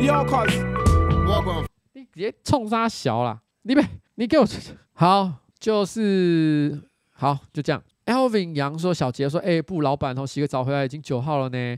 小弟，我昨天生日啊，好难得，正好正日有这个呱呱直播，谢谢你陪伴我进入三十的第一天，呱呱，我爱你。哎，好啦，小杰，小杰跟你说哈，生日快乐，你也是小杰，我也是，我是大杰，好，大杰祝小杰生日快乐。我有说，挂板，好久不见哈！最近工工作总太忙啊，总是错过这个星期四的付费咨询时间哈。蛮想知道呱呱对最近超派事件、陈沂事件、皮塔离婚事件个别有什么看法？我想先说说看我的，我认为这些都不是没有营养资讯。我认为这种时候呢，反而应该要有言论监管来进行社会价值观的维稳哦。我是觉得我不会赞成这个说法了哈。那毕竟这些资讯呢，其实娱乐效果普通，却是社会大众。呃为社会大众提供了超糟糕的示范，并且促使大众继续对于这些社会毫无生产力或者进展意义的破事正常化。如果我想针对这些事情进行修法，我该怎么做？因为立委提案嘛，我姑且先称之为有限禁言权。当这些社会毫无实质进步意义的娱乐八卦发生的时候，媒媒体或平台应该禁止主动推广这些八卦，只限当事人可以用自媒体的身份主动发表。而若媒体要发表，则需主动举证该资讯的推广确实有助于除了媒体行业的其他社会行业有实质的进步价值。否则，只要有人检举呢，推广者将面临严重的行政法处罚或罚款。这是我的有限禁言权的构想。我先讲 Will，我觉得很谢谢你的抖内。那我觉得我跟你的初步的，我跟你想法的起点是一样，就是我觉得这些都是一些破事，真的没什么好讲的。我今天其实讨论这些事情都已经算是犯了这个禁忌，因为我本来不想讲，就是觉得你看我都没有发文，我发文去扩散这些事情的想法。那但我还是讲了啦，哦，就是就是就是因为好了，不管，但我我先讲一下哈。可是你这个观点哈，虽然你的出发点跟我一样，可是你的解决方案我可能不能够认同。原因是因为我觉得在这个民主自由的社会里面呢，言论自由本来就是一个很基本的底线，是大家都要保障的。虽然它是讲的是破事，但是别人要怎么谈论它，或者是要怎么报道，我觉得这个都算是社会，呃，这个这个大家都要接受，就是说这个东西都是大家都是自由的，大家可以自由选择要不要做这件事情。所以我觉得我能做的一件事，我刚刚谈论这件事情的目的是什么？我目的是希望大家都觉得这件事情真的很无聊，不需要花那么多力气去关注。因为像我，其实第一个我没有去看他们的直播，然后我其实也是好事后我看一些其他整理来的资讯，然后然后我大概知道他发生了什么事情，然后我我觉得我对这件事情我提一我自己的看法，大概就是这样。然后，可是我我我我我我并不认同，就是说，呃，希望再多给他们更多的流量。我举个例子来讲，陈怡骂我三四次，我其实都没有回应。我都没有回应哦，就是因为我觉得真的太破了，破到我觉得我回应干我就跟智障一样，所以我没有做这件事情。所以我认同你，我认同的意思就是说，我认为这个社会上比较有脑的，譬如说像 Will，你都应该要鼓励大家啊，然后也你身边所有的人，你可以可以影响的人，告诉他们说不要关心这种无聊的事哦，真的不重要。然后然后为了他开记者会干真的是无聊哦，就这样。我不是说。暴力伤害这件事情是可以被接受的哦，他就要是接受法律制裁。可是我认为台湾已经有足够的空间，他去报案，警察就会处理啊，就这样啊。我是要立委干多多开记者会是要干嘛？你要干嘛？你可以干嘛？你要证明什么？就是你你你的案件没有比任何人高级到哪里去，我真的觉得是还好哦，就这样。Kevin 杨说太感谢啦。然后谢谢，我也谢谢 Kelvin 哈。然后热气巴萨说，呃，好，这个我刚刚已经有回了。苗说这么晚还能有老板，是真的太幸福了。希望新的一年都能更好，大家新年快乐。那我也希望苗新年快乐。然后呢，艾米，呃，这个我刚已经回了哈。Eric Lee 说，观众晚安哈。前几天前开始哈，家里的毛孩子摩卡身体出了状况，那看了几次医生之后呢，告诉我们说，这个这个状况比我们想象中更差，我们已经做了最差的打算。只是每次看到太太 Natasha 伤心的样子，真的很难过，很内疚，没有能力给她更好的治疗。新年连假呢也开始了，我们在这几天假期做到，就只有尽量帮忙减轻她身体的痛楚，真的很难过，很无奈。这最后真的很对不起，在这个本来很愉快晚上晚上跟你分享这件事情，很感谢你在人生中很。难过的时刻有你陪伴，你知道我们都经历过这件事情。我送走了三送走过三只猫嘛，所以我完全知道这个事情有多么的痛苦。那我只能希望在人生的最后，呃，他可以不要经历太多太漫长的痛苦时光，然后可以过去。然后他当他走的时候，你一定会非常非常的难过，但是时间也会慢慢抚平你的伤口，你不会忘记他，但是。你至少那个心痛的感觉可以慢慢的消消失。我之前养的猫，过世的猫，它们的照片都还在相框里面，然后放在我办公室的书架上。我搬家的时候，我我看到它们，我就想起了他们的故事。这些事情都真的很难以避免。但是我觉得大家都养养过动物的人，有经历过他们死亡的这个这个过世的离开这个世界的这种辛苦的人，都会了解这件事情。我们大家都会一起度过。我的直播从二零一七年做到现在，已经有大概六年、七年的时间。如果没有意外的话，未来还会再做个，知道吗？五年、十年。我觉得这这段历程当中，我觉得也相信一定会有很多，呃观众他们会经历像这样生离死别的时刻。那我希望所有这些观众都在这个历程当中互相帮忙、互相支持，然后让大家都觉得心情好过一点。在这个悲伤的时刻，不是只有你一个人。好了，就这样。好，这个最后提醒大家，NordVPN 周年会周年优惠哈，透过你的专属连接哈，就是就是直接可以得到这个优惠啦。那我最后提醒大家哦，对不起，在这个时刻我突然之间讲这个，因为我看到有人在提醒我讲这件事情。啊，算了，我先不要讲这个。我跟你讲，最后结尾哦，最后结尾，再见的歌。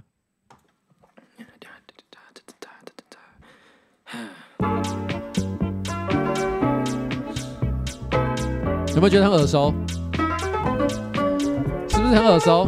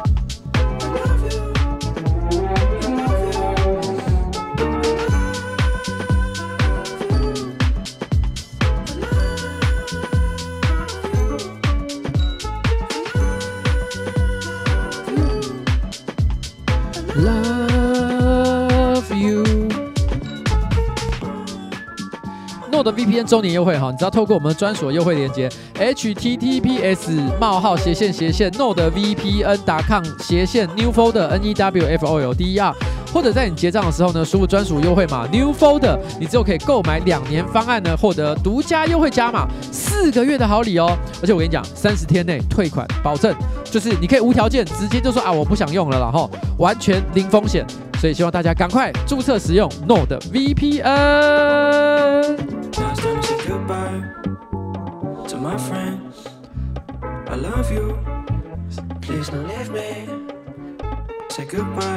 希望 Boy 流你家的猫，病也会越来越好。